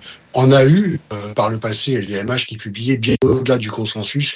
Cette euh, c'est ok, c'est une bonne publication simplement pas trop surpris. Il sera important de voir un petit peu la communication du groupe suite à cette publication, c'est-à-dire quelles sont les tendances début ouais. 2024, voir comment se comporte la, la norme de demande américaine dans un contexte économique où on a François, je vous interromps. Voilà, on a, un problème de liaison avec François, mais on a compris que pour vous, c'était une publication sans, point noir pour le coup, et qu'effectivement, la, qualité et la résilience du modèle étaient toujours là. François Cholet, donc le président de Monségur Finance, ce soir avec nous sur, sur BFM Business. Dans l'actualité, par ailleurs, ce soir, la colère des agriculteurs et les blocages qui se poursuivent. Et la question est de savoir désormais ce que va pouvoir annoncer Gabriel Attal demain, vendredi. Nathan Cocampo. Les premières réponses aux agriculteurs sont attendues demain au cours d'un déplacement de Gabriel Attal avec le ministre de l'Agriculture.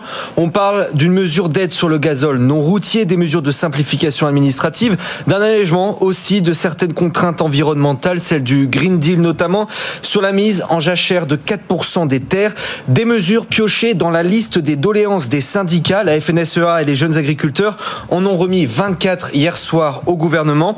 La première d'entre elles, c'est le respect absolu des lois Egalim qui garantissent le juste revenu des agriculteurs. Et justement, Bruno Le Maire et Marc Fesneau se rendront demain à 11h au comité de suivi des négociations commerciales pour mettre la pression sur les distributeurs, Guillaume. Bruno Le Maire qui a d'ailleurs déclaré aujourd'hui ce qui se passe avec les agriculteurs est un signal à la société française et à l'UE en faveur de plus de liberté et moins de contrôle. Voilà pour les premières réponses qui seront donc annoncées officiellement demain par le Premier ministre.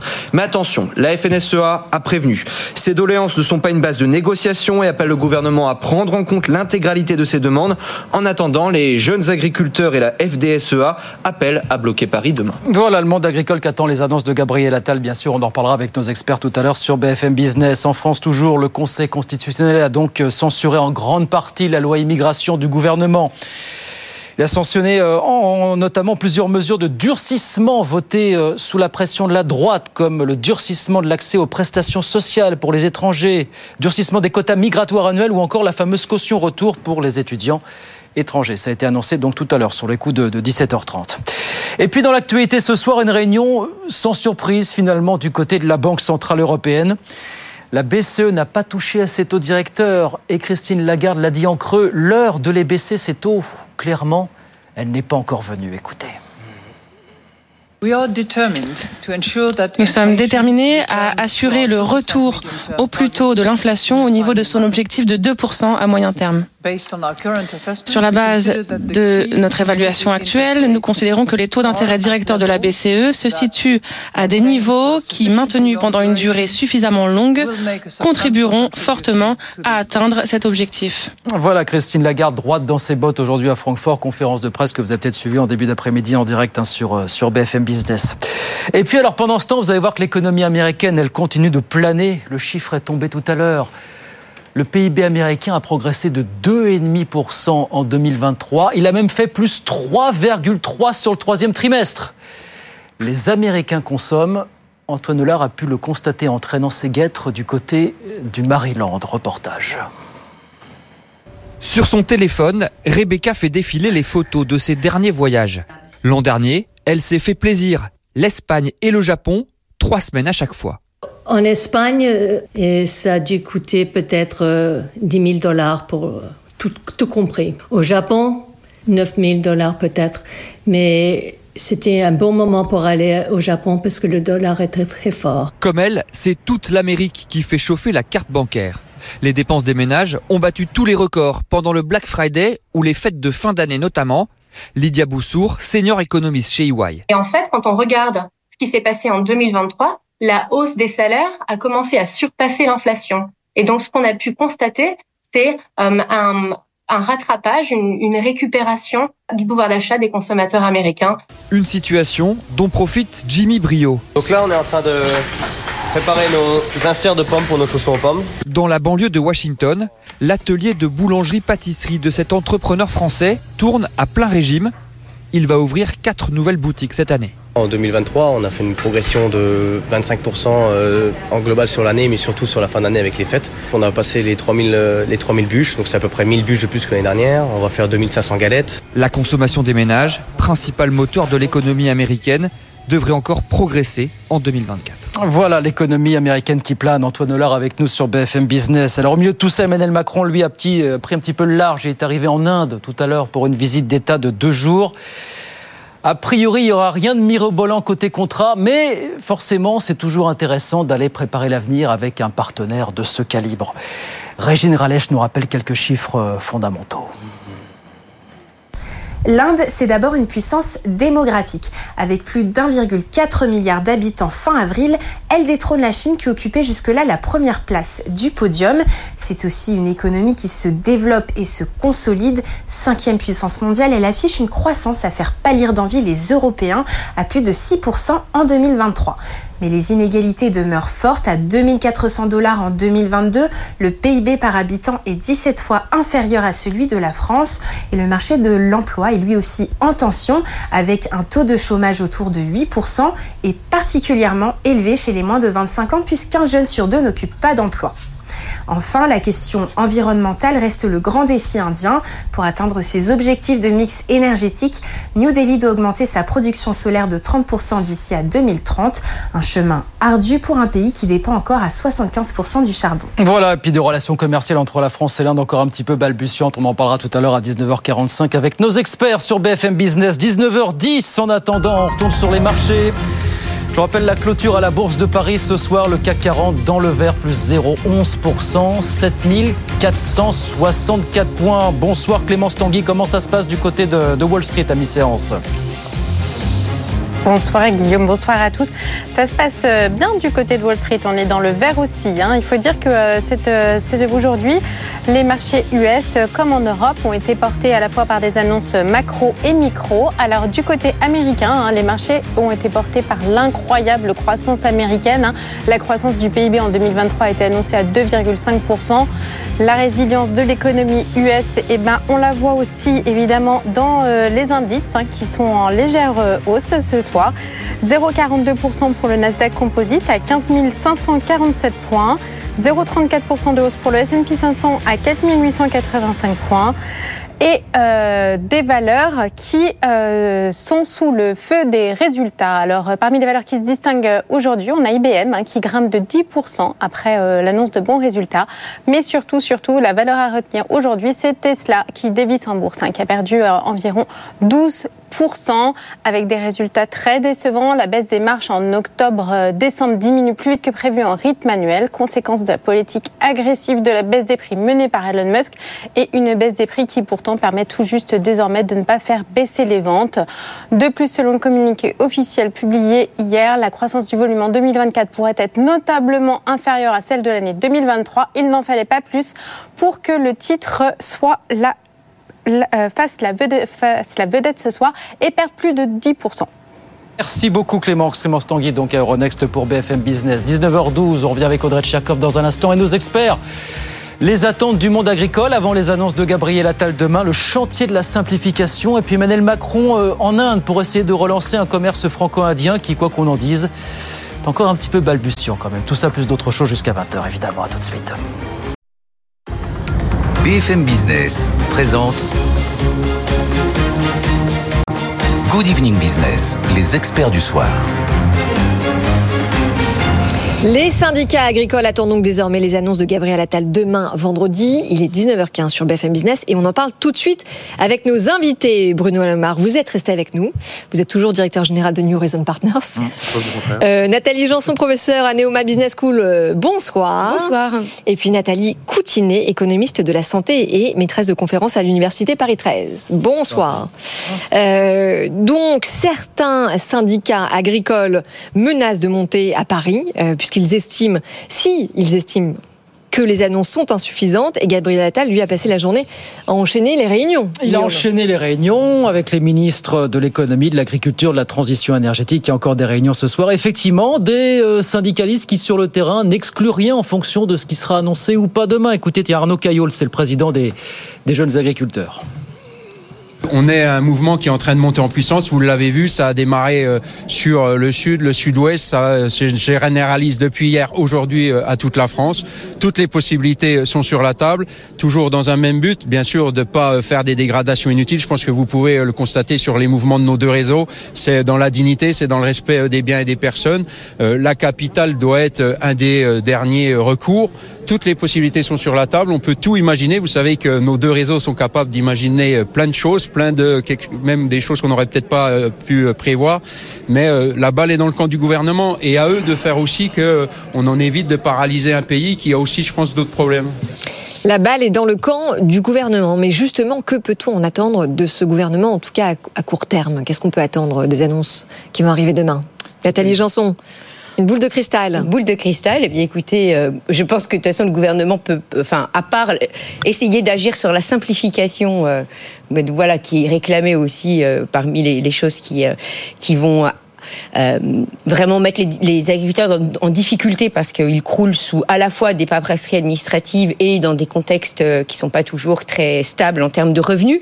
Euh, voilà, étant donné que c'est une politique européenne, on peut pas non plus, on peut pas décider au niveau national, même si avec la, réforme il y a quand même un peu de, de, dimension. Enfin, il y, a, il y a une reprise de la dimension nationale sur certaines décisions, mais néanmoins, je pense qu'à part de la simplification, je vois pas ce qu'ils peuvent leur annoncer d'autres euh, euh, là tout de suite maintenant. En tout cas, a un effet très court et, tout de suite. Oui. Ils ont l'air de dire qu'ils sont prêts à attendre un certain temps. S'il y a des annonces significatives, enfin, je regardais la liste des revendications de la FNSEA, il y en a 140.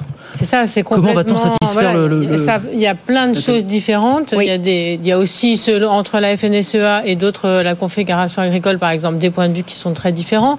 Il y a aussi la question des retraites qui a jamais été réellement euh, traiter cette, réellement finalement. Donc là, il y aurait peut-être aussi une possibilité d'agir. il y a la question de, du gasoil non routier qui finalement ne représente pas énormément dans la masse des dépenses des agriculteurs. Il y a aussi une inégalité de revenus qui est très forte. Euh, donc il y a quand même beaucoup de sujets très divers euh, et aussi, à mon sens, euh, la nécessaire, indispensable transition écologique ou, agriculture, mais qui n'est finalement pas pensée réellement et qui n'est pas intégrée. Mmh. Ça a été pensé dans certains secteurs, dans le bâtiment par exemple, mais là, c'est pas du tout pensé. Donc effectivement, on oblige euh, les agriculteurs à certaines euh, améliorations en termes de pesticides, de pratiques, mm. qui me semblent extrêmement nécessaires, mais avec un accompagnement, un accompagnement minimum. Bah, on, a on, a dégainé le fameux Green Deal. Oui, mais sans finalement. On a mis la charrue avant les bœufs avant de s'intéresser à la question de, de façon. Bah, de la praticité, en fait. Oui, c'est ça. On fait la réforme des retraites. On a mis la charrue avant les bœufs. Voilà, et, c'est plutôt les gros agriculteurs qui bénéficient de la PAC et les petits qui finalement la subissent. Donc euh, il y a vraiment toute une réflexion à mon sens, euh, sans être complètement spécialiste de ces questions, il y a une vraie question. Et, pour répondre à, votre question, immédiatement, effectivement, les marges de manœuvre sont pas très importantes. Alors oui, non, parce qu'il y a des choses qui sont rapides euh, à mettre en place. Vous en avez cité certaines. Il y a aussi ce gros sujet euh, du volume de terre en jachère. Aujourd'hui, on impose à nos agriculteurs 4% de terre en jachère, ce qui est colossal.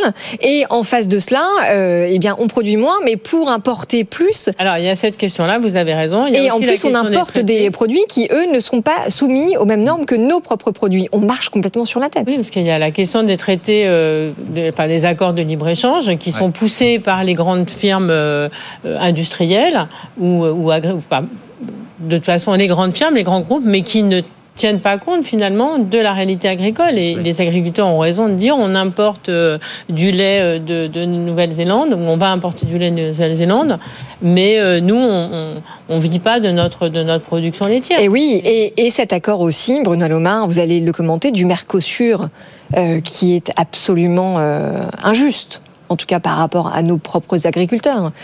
Donc, enfin, comment est-ce qu'on continue à les mobiliser alors qu'on signe des traités de libre-échange qui euh, font qu'on globalement on se tire une balle dans le pied tous les jours? Euh, bah, D'abord, c'est pas moi qui ai négocié le traité, mais non, mais vous pouvez nous dire ce que vous en pensez. Ben, il faut, revenir à des choses qui sont très simples. Un traité de libre-échange, il n'est pas fait pour la France ou les agriculteurs français. Il est fait comme la politique monétaire est faite pour 20 États de l'Union européenne, de la zone euro, pardon. Et les accords de libre-échange, ils sont bâtis pour les 27 États de l'Union européenne. En économie, il y a Frédéric Bastiat qui disait il y a ce qu'on voit et ce qu'on voit pas. Ce que vous entendez et on l'entend tous, et moi je ne dis pas que les gens entendent, on entend la colère, la détresse des gens, mais ce que vous entendez pas, c'est d'autres catégories de la population européenne, des consommateurs par-ci, et même des agriculteurs par-là, qui eux sont très contents de ça. Donc, euh, une fois que... Ah, mais vous êtes en train de défendre l'Europe, pour une fois. Absolument pas. J'essaie en, permanence de, la ramener à la réalité de ce qu'elle est et pas de ce qu'on voudrait qu'elle soit à l'intérieur du mm. périphérique français. Donc c'est un petit peu différent.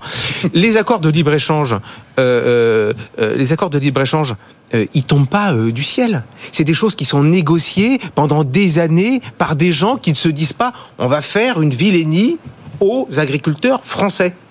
C'est pas ça.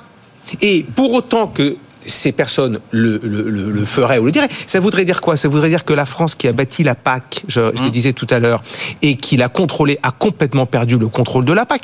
Bravo nos gouvernants. C'est pas, euh, ça date pas d'aujourd'hui. Ça fait 20 ou 25 ans, premièrement. Et deuxièmement, et juste pour, je, passerai, je passerai la, la, la, parole. La, parole. Euh, euh, les accords de libre échange. Il y, a, y a des ratifications. Il est déjà arrivé dans le domaine commercial. En 1999, par exemple, de mémoire, les États membres avaient dit à Monsieur Pascal Lamy, qui n'était pas n'importe qui dans le domaine commercial, c'était le commissaire, il est devenu patron du WT ensuite, l'accord trouvé ne nous satisfait pas, nous les États membres, alors on n'en veut pas. Si la France n'est pas capable de défendre ses intérêts dans la politique commerciale, il faut peut-être regarder du, côté du Brexit. Nathalie Coutinet, vous voulez réagir à ce que vous disiez Voilà, Nathalie va défendre ses opinions.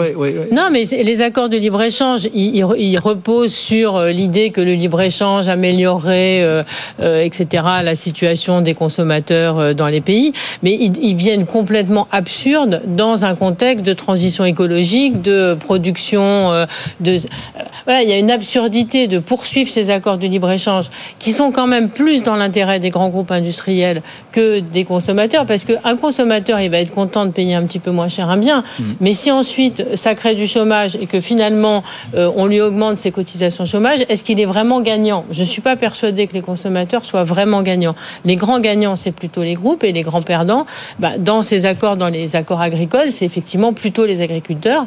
Et, je pense que cette logique du libre-échange qui a, dominé les années 90, aujourd'hui est obsolète compte tenu d'un certain nombre de contraintes écologiques. Nathalie Janson, est-ce qu'il faut arrêter de signer des accords de libre-échange? Je vais dire à tour de bras. Non, je vous souviens qu'Emmanuel Macron, dont on parlera tout à l'heure, est en Inde et qu'il va justement essayer On en de parle faire tout à l'heure. avancer l'accord de libre-échange entre Mmh. l'Inde et l'Union européenne. Je referme. Alors moi, je vais, je vais endosser ma, ma veste de Jean-Marc Daniel. Voilà. Pour C'est-à-dire des euh, vestes Tremblay. libérales. Exactement. Pour dire que euh, de toute façon, c'est la, politique agricole commune, euh, elle, elle va. Elle va à l'encontre donc du libre échange puisqu'elle va en fait maintenir, elle va aller en fait soutenir de de l'agriculture quand en fait il ne faudrait peut-être pas avoir cette agriculture comme elle est au niveau euh, européen. Et, euh, et que donc ce qu'on voit aujourd'hui c'est qu'effectivement malgré la protection il y a des perdants qui partent de trop à un moment donné il y a des gagnants. Et effectivement ça met en colère parce qu'on retarde les transitions. Donc je reviens sur euh, le cas de, de la Nouvelle-Zélande qui avait elle ouvert son agriculture qui avait enlevé les aides notamment pour ses producteurs de kiwis et où ça a complètement changé le, le- le Oui. paysage agricole. Ils n'ont pas disparu. Ils ont rajeuni en général.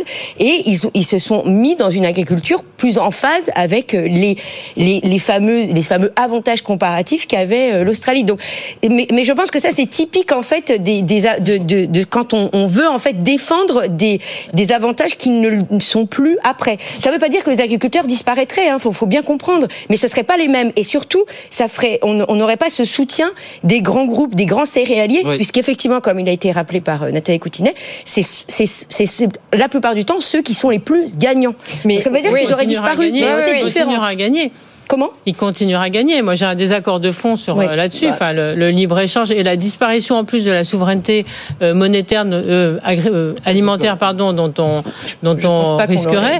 Enfin, il y a qu'à voir ce qui s'est passé dans la pharmacie, euh, qui est un secteur que je connais bien, où on est maintenant complètement dépendant euh, de la production euh, et de la recherche euh, qui vient d'ailleurs. Donc, les accords de libre échange ou le libre échange ou la libre, ça a ses limites. Mais alors attendez, parce que je sens que Bruno Alemar veut s'exprimer. Bruno, j'ai une question à vous poser. Je ne comprends pas quand vous dites que la PAC a été imaginée par la France. La politique agricole commune, quand elle est imaginée au sortir de la Seconde Guerre mondiale, c'est pour assurer une indépendance alimentaire à l'Europe.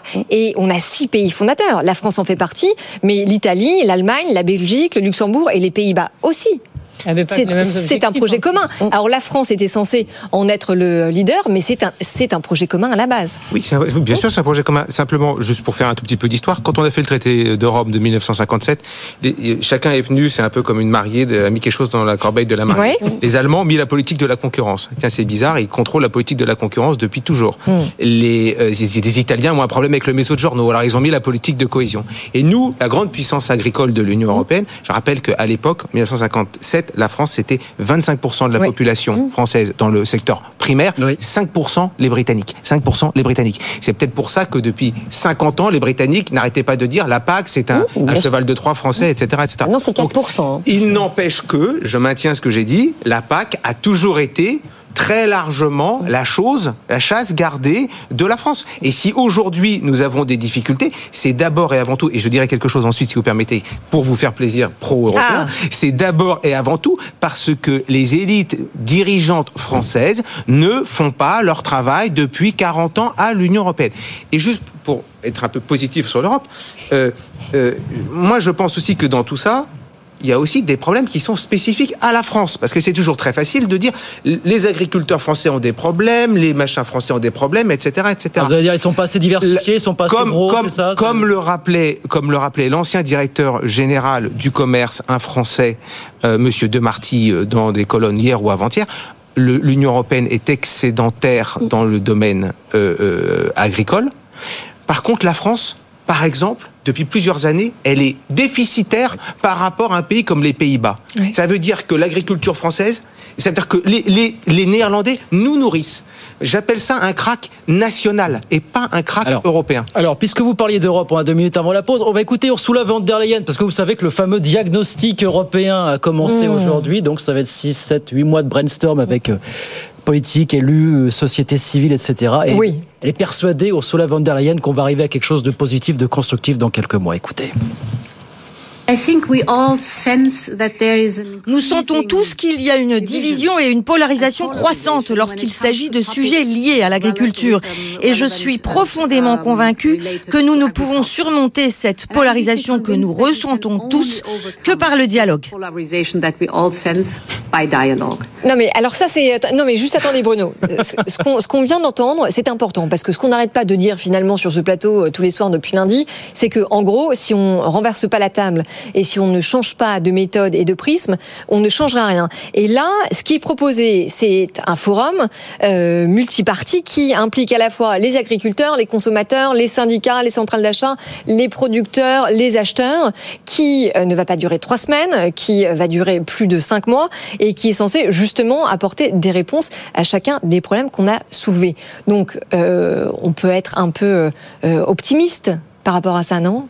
Donnons sa chance au produit. Oui, on peut être optimiste. Il y a, il y a, des, il y a des débats ou des. Je pense euh, au, au, forum citoyen sur l'écologie qui avait donné des résultats extrêmement intéressants, mais qui n'ont absolument pas été appliqués. Donc après, il y a les intérêts. Alors certains résultats ont été appliqués, pas, tous, en effet, contrairement à la promesse initiale. Très très peu. Et, euh, et, finalement, il y a après les intérêts économiques, les intérêts politiques, euh, les intérêts de chacun des pays qui, qui vont en jouer. Mais espérons, espérons, on peut on peut donner sa chance au produit. Vous croyez, Nathalie, vous à ce, ce grand route européen? Qui va durer 6 euh, Moi, j'ai un peu de mal, mais euh, voilà. Et qui est présidé par le professeur euh, Stro, Strohschneiner, qui est un professeur allemand spécialiste du sujet. On avait de dire à Mme von der Leyen, mais qu'as-tu fait de ton pouvoir? Tu, tu, tu, es là depuis 5 ans tu, es là depuis 5 ans et quand tu vas partir, ça va pas. ben, je veux dire, mais présentez-vous, Bruno. Mais, les élections arrivent. Mais, il faut peut-être que, mais je sais pas, il faut peut-être que les gens soient un petit peu responsables. Mm. Euh, si elles constatent qu'elles n'y arrivent pas, euh, bah voilà, qu'elles disent, bah, par exemple, le commissaire euh, à l'agriculture, il n'a pas fait bien, il a pas bien fait son ah bah travail. Voilà. Ah bah voilà. Moi, j'aurais préféré qu'il donne une direction, pour être très honnête, et mm. ensuite avoir des vraies propositions, qu'ensuite soit discutées avec des, peut-être avec plusieurs parties prenantes. Un chiffre intéressant que rappelait un commissaire. Le, la PAC, c'est certes 30% du budget européen, mais ça ne pèse que 0,4% du PIB de l'Union européenne. Ah oui, Est-ce que si on veut s'assurer une sécurité alimentaire, il ne faut pas quand même mettre des, sommes plus conséquentes Bien fléchées, avec une certaine efficience, on est d'accord, mais quand même ça. Mieux fléché en tout cas. Mieux fléché en tout cas. Le débat reste ouvert. Allez, 19h31 euh, sur BFM Business. Je vous redonne les grands titres euh, de l'actualité. Donc, les syndicats agricoles qui attendent les annonces de Gabriel Attal demain, euh, vendredi. Certains d'entre eux menacent de monter sur Paris s'ils estiment ces annonces insuffisantes. Gabriel Attal a passé la journée, lui en tout cas, à enchaîner les réunions. En France, toujours le Conseil constitutionnel qui censure en grande partie la loi immigration du gouvernement, notamment plusieurs mesures de durcissement votés sous la pression de la droite, comme celui de l'accès aux prestations sociales pour les étrangers, les quotas migratoires annuels ou encore la fameuse caution retour pour les étudiants étrangers. Réunion sans grosse surprise du côté de la Banque Centrale Européenne. La BCE n'a pas touché à ses taux d'intérêt. Christine Lagarde l'a expliqué en creux. Le moment de les baisser n'est pas venu. On va en reparler dans un instant. L'économie américaine, elle continue de planer. Le chiffre est tombé tout à l'heure. Le PIB américain a progressé de 2,5% l'an dernier. Il a même fait plus 3,3% sur le seul quatrième trimestre. Et puis, chiffre encore record en 2023 pour LVMH. On dit ça tous les ans. Chiffre d'affaires à plus de 86 milliards d'euros. Bénéfice net à un peu plus de 15 milliards. Nous abordons 2024 avec confiance, a dit tout à l'heure le PDG Bernard Arnault. 19h32, on revient bien sûr dans un instant, on est là jusqu'à 20. Et oui, avec nos experts, on va parler notamment de la simplification pour les entreprises promise par Bercy. À mon avis, nos experts vont pas être d'accord sur le sujet. A mmh. À tout de suite. Tech Co, la quotidienne, le débrief de la tech. Le débrief de l'actu tech avec ce soir Marjorie Paillon qui est là. Rebonsoir Marjorie. Lucas Perrodin, Raphaël Grabli, Hugo Borenstein. Première euh, demi-heure sur évidemment le DMA et Apple. Les conséquences, on a essayé de décrypter tout ça. Hein. C'est tombé à 19h. C'est complexe, c'est un, enfin voilà, les conditions d'utilisation sont assez lourdes et euh, merci Raphaël de nous avoir fait ce petit résumé. Tiens, si vous venez de nous rejoindre d'ailleurs, je vous invite à réécouter le replay de cette première partie pour bien comprendre les enjeux et ce qui va se passer le 6 mars sur euh, iOS, donc sur votre iPhone, iPad, etc., euh, etc. c'est pas terminé euh, pour Apple, pour le DMA. Le, le, deuxième effet qui se coule, si je puis dire, c'est Apple Pay. Et oui, Apple Pay, et notamment l'accès à la puce NFC, ça s'était fermé par Apple. Hein. C'était le deuxième trésor d'Apple. Hein, Exactement. Et là, pour le coup, euh, on a beaucoup parlé de l'App Store parce que c'est un peu, euh, voilà, oui. euh, l'élément le plus marquant. C'est la vitrine, sans mauvais jeu de mots. Un peu, un oui, peu... et puis c'est, on va dire, le côté le plus, l'effet le plus waouh. Mais je pense que le plus important, finalement, ça sera la puce NFC parce que l'App Store, oui, je suis assez dubitatif sur le fait que tout le monde se précipite sur les App Store concurrents. Euh, alors que la puce NFC, là, c'est intéressant parce que ça veut dire que euh, des acteurs tiers, nos banques par exemple, pourront accéder à la puce NFC d'Apple et donc faire en sorte... Sans passer par le, le, le, le, wallet. Exactement. Faire très concrètement que quand on appuie deux fois pour déclencher Apple Pay, ben, on déclenche une autre application et donc avoir d'autres... Euh, d'autres espaces pour abriter euh, nos cartes. Pour que je comprenne bien, concrètement, j'ai, je suis, je sais pas, moi j'ai un compte BNP Paribas, Revolut, LCL, mm. etc. J'ai mon appli, hein, ouais. ok Là, aujourd'hui, je suis obligé d'intégrer ma carte bancaire, Visa, Amex, ah, etc. Apple dans Apple Pay. Ouais. Là, je pourrais directement payer avec ma Visa, non pas en passant par Apple Pay, mais directement par l'appli. C'est ça, hein Exactement. C'est ça la nouveauté. Oui. Et c'est ce qu'Apple ne voulait pas. Ah non, non, ben non, parce que eux, même financièrement, ils ont, ils prennent des commissions, notamment sur ces paiements, euh, et donc ça pourra permettre d'avoir d'autres services euh, qui, qui vont qui vont arriver et qui pourront utiliser la puce NFC. D'accord. Rappelons que tout ça n'a rien à voir avec l'arrivée de la fonction NFC sur euh, les Île-de-France Mobilité, hein, sur le Pass Navigo, je crois. Hein. Je suis pas sûr que c'est si. Je, je, pense que ça peut être lié aussi, parce que en fait, c'était aussi. Euh... Je crois que c'est pas valable sur les tickets, c'est valable que sur le paiement, là, le DMA. C'est pas sur les, le ticketing. Ah, sur le. Euh, pour, écoute, moi j'ai compris que c'est toute la puce NFC bah, qui est ouverte, fois, mais il faudra qu'on faudra qu'on vérifie ce point-là. Lucas. Euh, Là-dessus, la question que je me pose, c'est à qui profite le crime? Euh, Quel est l'intérêt pour l'utilisateur que euh, les banques paient moins de commissions à Apple? Enfin, euh, le bénéfice utilisateur euh, dans ce changement-là, euh, pour moi, c'est c'est un peu mystérieux. Mais on part... revient encore une fois comme l'App Store, finalement. Oui, mais dans l'App Store, il y a des plus petits développeurs, il y a des intérêts économiques, c'est difficile de faire de la marge, ouais, mais, beaucoup d'investissements. Oui, mais pour, pour l'utilisateur, ça change rien. C'est ce qu'on disait tout à l'heure, finalement. Bah, à mon avis, le lien, euh, les liens dans les apps, c'est peut-être finalement ce qui va être le plus efficace. C'est-à-dire que tu as typiquement Spotify ou, ou Deezer qui, qui, qui, ne fait pas de marge en, avec une commission de 30% d'avoir un lien en disant bah, si vous cliquez par là, vous aurez trois mois gratuits. Euh, peut-être que ça va permettre de ça permet peut-être. Ouais. Ça c'est indépendant de la puce NFC. La puce ah, non, NFC. Non, oui non non mais il revient sur on fait passer de la valeur d'une banque d'Apple à une banque. Pourquoi est-ce qu'on déshabille Apple pour habiller les banques? Mais ça sera peut-être plus simple pour des applis de banque qui aujourd'hui n'ont pas accès au wallet d'avoir accès à cette fonctionnalité aussi peut-être. Potentiellement. Non. Alors après, ce qu'on voit par exemple aux États-Unis, c'est qu'il y a euh, BNPL, Buy No Pay Later, des espèces de, de, qui ont des gestions du risque qui sont euh, oui, un petit peu plus euh, courageuses. Ouais, et, et, enfin plus aventureux, aventureuses, je dirais. Aventureuse, ouais. euh, et si on commence à mettre ça en du crédit euh, dans la consommation sur des tapes euh, et que on n'a pas de moins de 4 pour ça. Enfin moi je suis pas persuadé de l'intérêt pour l'utilisateur et sociétal de justement ce changement. Mais ça dépend des fonctions effectivement si c'est juste si c'est réservé aux fonctions de paiement mmh. ou si c'est aussi d'autres types de fonctions. Mmh à creuser là encore ouais. parce que tout ça est très frais. Hein. Euh... J'avoue que j'étais concentré sur ouais, J'ai pas regardé tous les détails sur le NFC. Mais, mais... rendez-vous le 6 mars. On fera un round-up de, de, tout ce que ça change. Parce que là, on parle d'Apple, mais il y en a d'autres. Hein, les Google, enfin tout le monde oui, est à la même enseigne. Non, et, oui. et, franchement, on pourrait faire une journée entière. toutes, les messa... toutes, les messa... enfin, toutes les messageries. Ouais, bien sûr. Ça. Mais... On pourrait faire un Tech Co euh, global du 6 mars sur tout ce que change ah, sur le DMA, DMA je pense qu'on aura sur tous les géants américains. Parce que tu as encore tous ceux et celles qui continuent à faire du lobbying en ce moment pour dire mais non, monsieur l'agent, je vous jure, je n'ai pas à dépendre du DMA. Oui, mais la date butoir du 6 mars arrive. fait beaucoup moins de 47 millions d'utilisateurs en Europe. Non, voilà. mais la date butoir du 6 mars arrive, comme le disait Lucas, c'est pas suspensif tout ça. Il faut qu'ils agissent avant le 6 mars. Ah. Autrement, c'est quoi? C'est des amendes monstrueuses, non Je crois. Euh, hein je me souviens plus du chiffre exact, mais ça, ça commence à faire pour mal. que ce soit assez dissuasif ouais. pour qu'on voit tous ces Et pour qu'Apple se bouge les fesses. La réponse la plus agressive d'un GAFA qu'on n'ait jamais vu euh, jusqu'à présent. Là, ils sont ouvertement agressifs, ce qui n'est pas du tout dans la culture ouais. de ces entreprises-là, donc c'est intéressant. Le pire pour eux, c'est que ça fasse boule de neige cette histoire-là et que les, ça réveille euh, les autorités américaines. GDPR. On oui. est d'accord. Mm. Enfin, qui a fait école, ça, qui a fait école aux États-Unis. Il y a beaucoup, notamment chez parce que les Américains peuvent se dire attendez, les Européens l'ont fait là, c'est peut-être pas mal finalement. Mais... Allez les gars, euh, mettez, mettez, les mêmes conditions d'utilisation chez nous.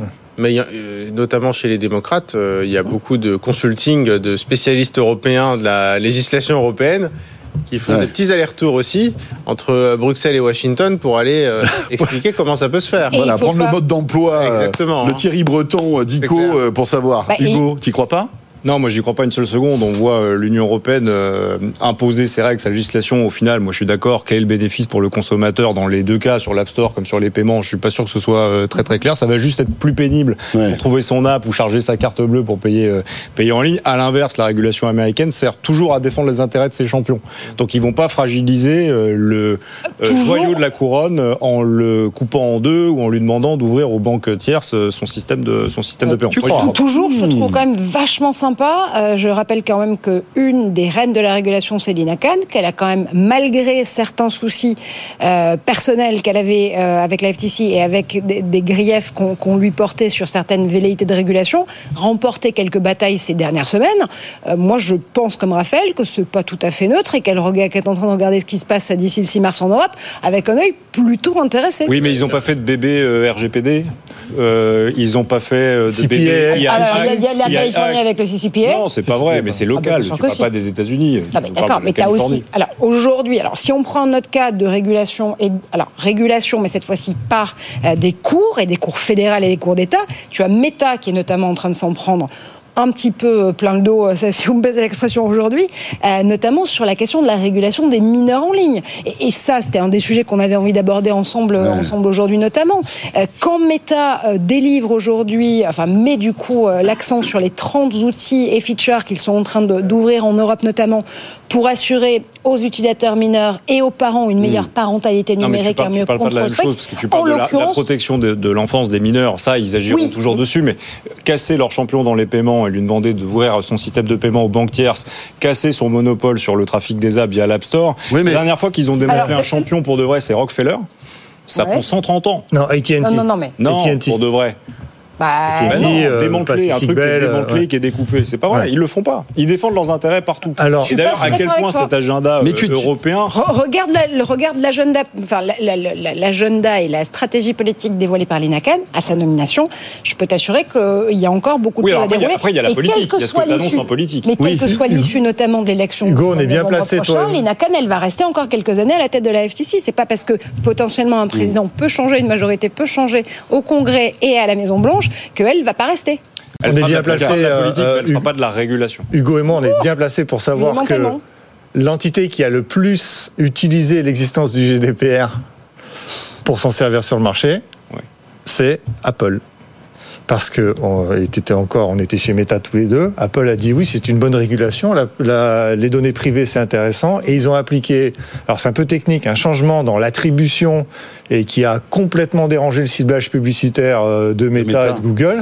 Donc ils ont utilisé cette régulation-là pour euh, euh, augmenter leur capacité à faire des changements, légitimer tout ça, et ça a coûté, la première en 2021, ça coûtait près 50 milliards aux plateformes. Mais que, que Meta se serve d'un instrument comme ça, d'un outil comme ça, ou qu'Apple s'en sert pour taper sur son concurrent, ça, c'est ce qu'on est en train de voir. Là, avec l'App Store de Meta, c'est exactement. Oui, c'est la vie des affaires, ça, c'est normal, c'est la concurrence. D'ailleurs, c'est un coup de vent d'air frais qu'on cherche avec cette, cette régulation. Moi, juste que le législateur américain n'ira pas à l'encontre de l'intérêt de ses champions euh, internationaux. On l'a jamais vu. Tu, es d'accord euh, On est d'accord, c'est l'intérêt économique de ces champions.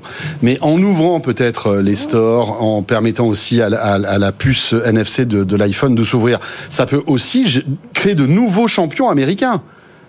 Et, donc finalement, euh, ça peut être aussi vertueux d'ouvrir à la concurrence. Ou ça peut effectivement. Euh, tu vois ce que je veux dire C'est attirer le cache de TikTok à chaque téléchargement. Ça, bien sûr, ça c'est leur intérêt. Enfin, je, à voir. Donc, euh, mais ça, ça va être intéressant de suivre. Rapidement, on termine avec Apple, le Vision Pro, parce que je sais que vous avez des trucs à dire là-dessus. Euh, ça y est, Vision Pro précommande, il arrive le 2 février. Euh, visiblement, les, les, les, les, ventes sont très bonnes. Hein. En tout cas, c'est ce, ce que dit Apple. Alors après, c'est toujours ce qu'on produit en fait. Oui, rupture de stock, mais oui, c'est parce qu'ils en ont produit, je crois, 200 000, quelque chose comme mhm. ça. Bon, c'est bon. anecdotique, mais en fait, c'est un lancement. Euh, on poursuit juste Vision Pro. Qui sera absent du Vision Pro? Qui ne veut pas proposer d'application sur le Vision Pro? Spotify et Netflix. Bon. Et YouTube, aussi. YouTube, aussi est absent. Voilà. Le petit quand on parle de commission d'Apple sur ces plateformes, on comprend aussi. Chat chaudé, crâne froide. Exactement. Pourquoi elles ne veulent pas aller sur le Vision Pro? Bon, et alors, qu'est-ce qu'on a à dire? Le Vision Pro, ça va être un succès, forcément, Lucas. Euh, le Vision Pro, c'est un la question, collection. Pardon? C'est un objet de collection, ni plus ni moins. Le Vision Pro, alors moi je connais des gens qui s'en servent et qui le testent, à qui j'ai parlé personnellement. Euh, il te dit, ouais, la première fois tu dis c'est génial, mais c'est un peu lourd quand même. La deuxième fois tu dis c'est génial et c'est lourd. Et la troisième fois, tu dis, qu'est-ce que c'est lourd ce truc, j'en peux plus. Et tu le poses sur ton étagère et tu le touches plus. Voilà. Dommage. Et ça, je vous, euh, je vous prends les paris, euh, c'est exactement ce qui va se passer. Alors, ça ne veut pas dire que ça n'est pas la première génération et, Et qu'avec les le itérations. concept. On est à combien Il est le plus lourd que, concept. le que les MetaQuest, etc. Considérablement, il a un fil. euh, Je crois qu'il a 605 600, entre 600 et 650 grammes. Tout dépend la, la sangle que tu mets. Parce qu'en fait, il y a il y a plein d'accessoires euh, sur ce Vision T'as une Pro. sangle au-dessus en plus. Enfin, oui. Et donc, allez, 600, entre 600 650 grammes. Je, je ne sais pas combien pèse, par exemple, le Quest 3. C'est un- euh, le 3, je sais pas, mais c'est 200, euh, en 300. gros ouais, euh, 400 grammes, 300 grammes. Eh oui. Euh, euh, de toute façon, euh, pour qu'on le supporte sur la tête longtemps, il faut que ça fasse 40 grammes. Donc tout le monde en est très loin. Euh, avoir euh, significativement augmenté le poids, c'est compliqué. Il va finir sur des étagères euh, encadrées euh, comme trophée euh, euh, chez des gens qui, qui pourront dire je l'ai C'est acheté. dur ce que tu dis là. C'est dur quand même. C'est dur, mais c'est tout à fait réaliste. Je l'ai vu 5000 fois, moi, avec Quest 2, avec Rift, euh, quand on a fait des, des rollouts. Quest 2, c'était une révolution, c'était beaucoup plus léger. Simplement, euh, euh, c'est compliqué et on voit les taux, enfin, on sait que les taux d'engagement avec la plateforme, ils chutent à cause de la friction de l'utilisation. Et là, on a rajouté la friction, on l'a pas enlevé. Donc, on va créer des fanboys, mais ce sera des collectionneurs à la fin de la journée. Voilà, et rappelons que si tu parles aussi bien de tout cela, c'est que tu étais le patron euh, de la branche VR de Meta euh, au niveau IMIA, Europe ouais. et IMIA pendant des années. Donc, euh, enfin, voilà, on peut t'écouter. Raphaël? Bah, euh, je pense qu'il y aura. Non, mais euh, on parlait des contenus qu'il y aura pas. Maintenant, il faut voir aussi euh, les contenus qu'il y aura. Si les contenus sont vraiment intéressants, euh, il y aura cette génération, cette première génération de early early adopters qui acceptera de l'utiliser une heure par jour. Voilà. Et maintenant, la question. mais bon, mais 3005 pour une heure par non, jour. mais Et c'est pas 600 ça. La grammes, promesse, c'est 650 l'ordinateur grammes, une heure par spatial. jour sur le cervical, Mais- j'ai très mal pour eux. mais juste, ouais, je, je rebondis sur la promesse qui est ordinateur spatial. Un ordinateur spatial, donc c'est le concurrent du MacBook, c'est là où on passe sa journée de travail. Là, on n'y est pas, évidemment. Donc, il faut patienter pour atteindre cette promesse qui sera atteinte dans X générations. Je suis tout à fait d'accord avec toi. Maintenant, il faut voir si les contenus sont à la hauteur. Euh, Il y a des deals quand même qui sont non négligeables. Il n'y a pas Netflix, mais enfin, il y a, il y a Disney.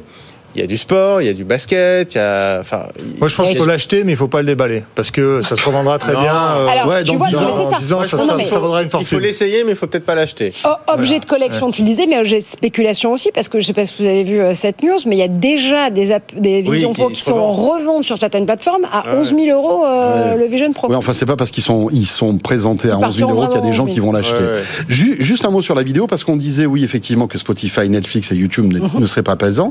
Mais il faut savoir que malgré tout, il y aura Disney+, avec des films en 3D. L'immersion avec des films en 3D, ça risque d'être costaud quand même. Voilà. Ça, c'est pas mal. Ça n'existe pas sur le méta. Ils font. euh, Ça n'existait pas sur euh, MetaQuest. Le- pas- des films pas 3D. fabriqués pour. euh, Enfin, en tout cas, pas. Il y a l'appli. HBO Max, HBO, HBO Max, pardon, Prime Video est présent. Euh, des milliers d'applications iPad qui sont compatibles avec le Vision Pro.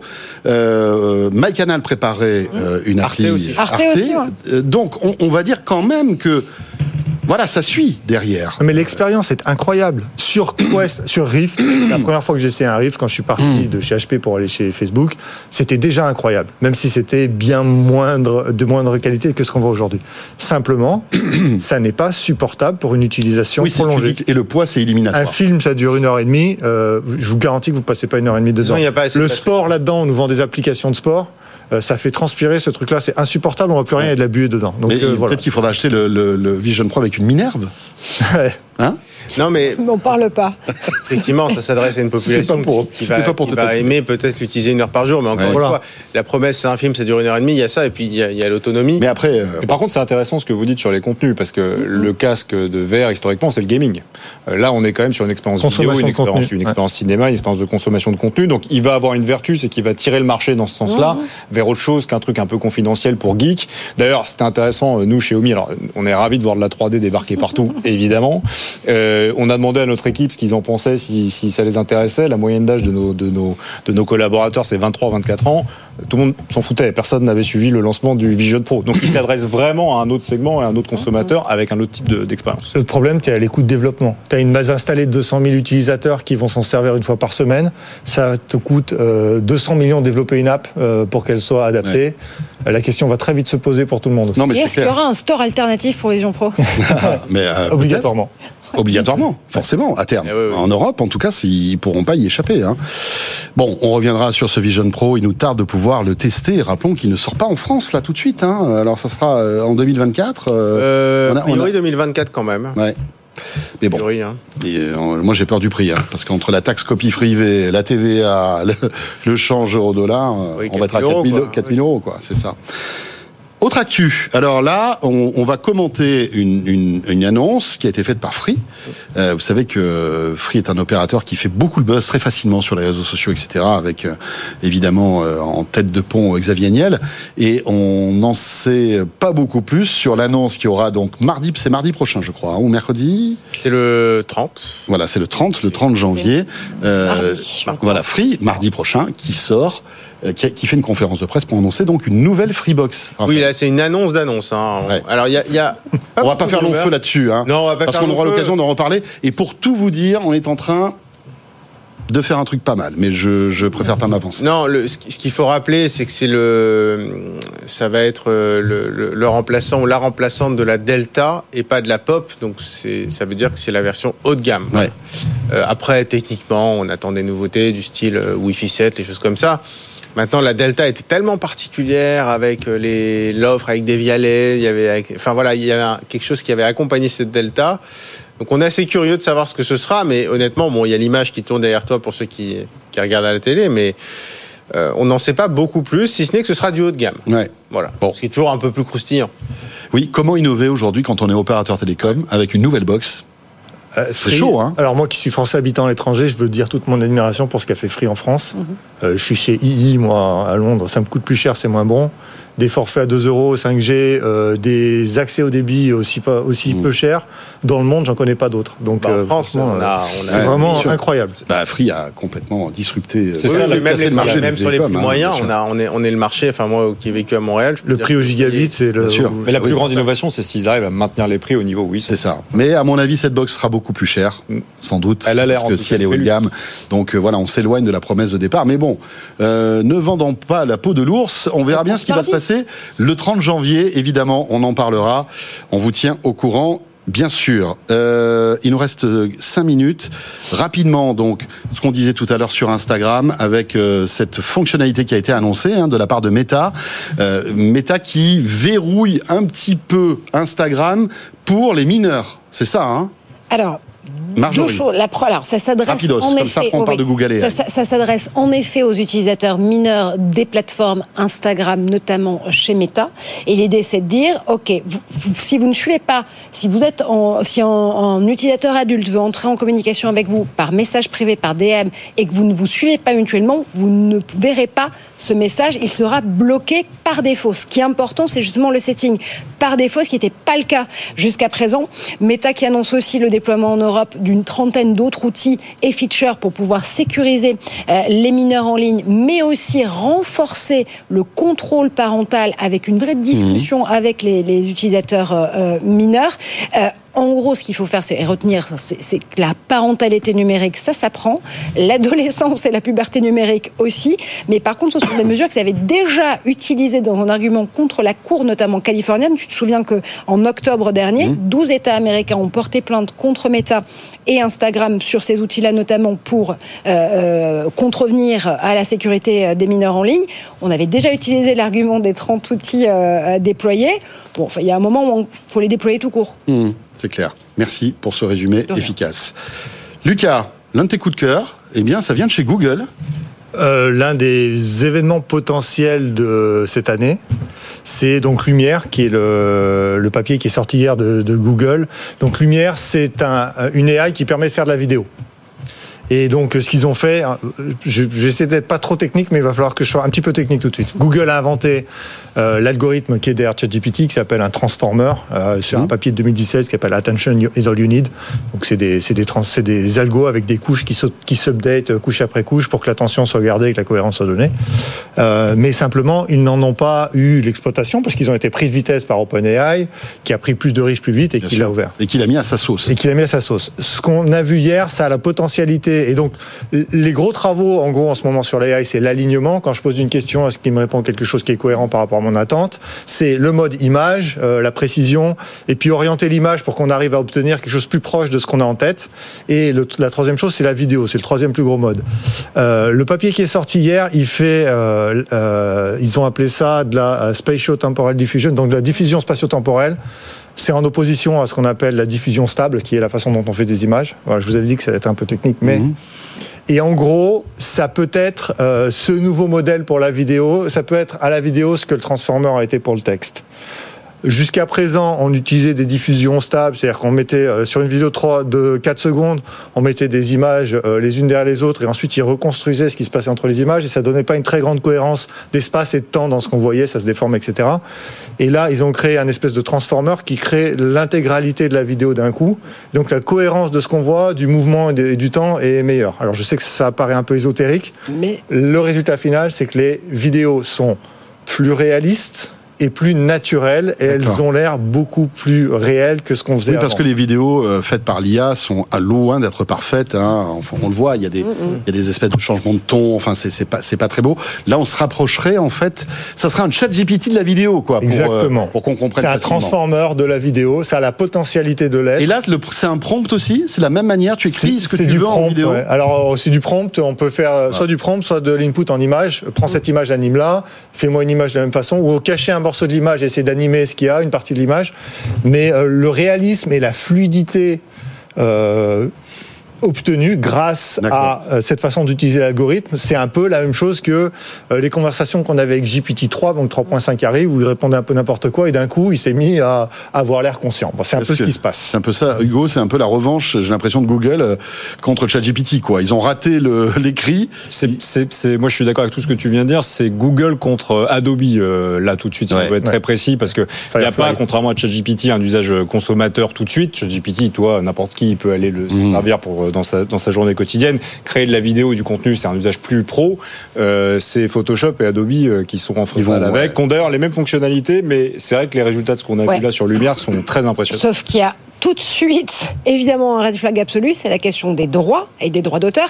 Autant Adobe, je crois, travailler notamment sur euh, une IA générative en images et en vidéo mmh. qui est libre de droit sur les images justement qu'elle te propose pour pouvoir créer euh, tes propres tes propres visuels. Ce qu'on sait en tout cas du papier scientifique euh, sur euh, Lumière AI, c'est que ça a été entraîné sur 30 millions de vidéos et également sur des images fixes. On ne sait pas quelle est la source par contre de ces vidéos de ces images fixes, ce qui va poser d'énormes problèmes. Alors je sais pas si Lumière c'est un hommage aux frères hein, du, du, même nom, mais en l'occurrence ça va être scruté de très près, notamment par des syndicats de réalisateurs. je rappelle que l'ARP notamment, Google au tournant. Oui, l'ARP notamment a publié il y a trois jours une tribune absolument incendiaire contre la France pour sa prise de position anti-AI Act, on n'est pas au bout de nos peines, même sur ce sujet-là. Je rappelle qu'il y a un de la semaine. C'est déjà disponible, on peut le tester ou pas, Lumière Non, non, pas encore. C'est pas réglé pour le public. La, question, c'est ils ont inventé le transformer, est-ce qu'ils vont l'utiliser commercialement avant les autres? C'est la deuxième question. Ouais. On en reparlera, Lucas, quand tu reviendras. Hein, on en saura un petit peu plus. Merci pour euh, voilà vos, expertises et vos éclairages, chacun d'entre vous. Et merci euh, aussi à Raphaël hein, de nous avoir expliqué le plus simplement possible euh, l'impossible, justement, le DMA concernant Apple. On y reviendra, bien sûr. Raphaël Grabli, rédacteur en chef adjoint du site Tech Co. Merci à Hugo Borenstein, cofondateur et président d'OMI. Lucas Perrodin, fondateur de Moula Digital. Et Marjorie Paillon. Repose-toi bien, Marjorie. Fondatrice elle-même. voilà, fondatrice elle-même. Mais ce qui est déjà pas mal. C'est déjà beaucoup, je t'avoue. Merci à tous les quatre.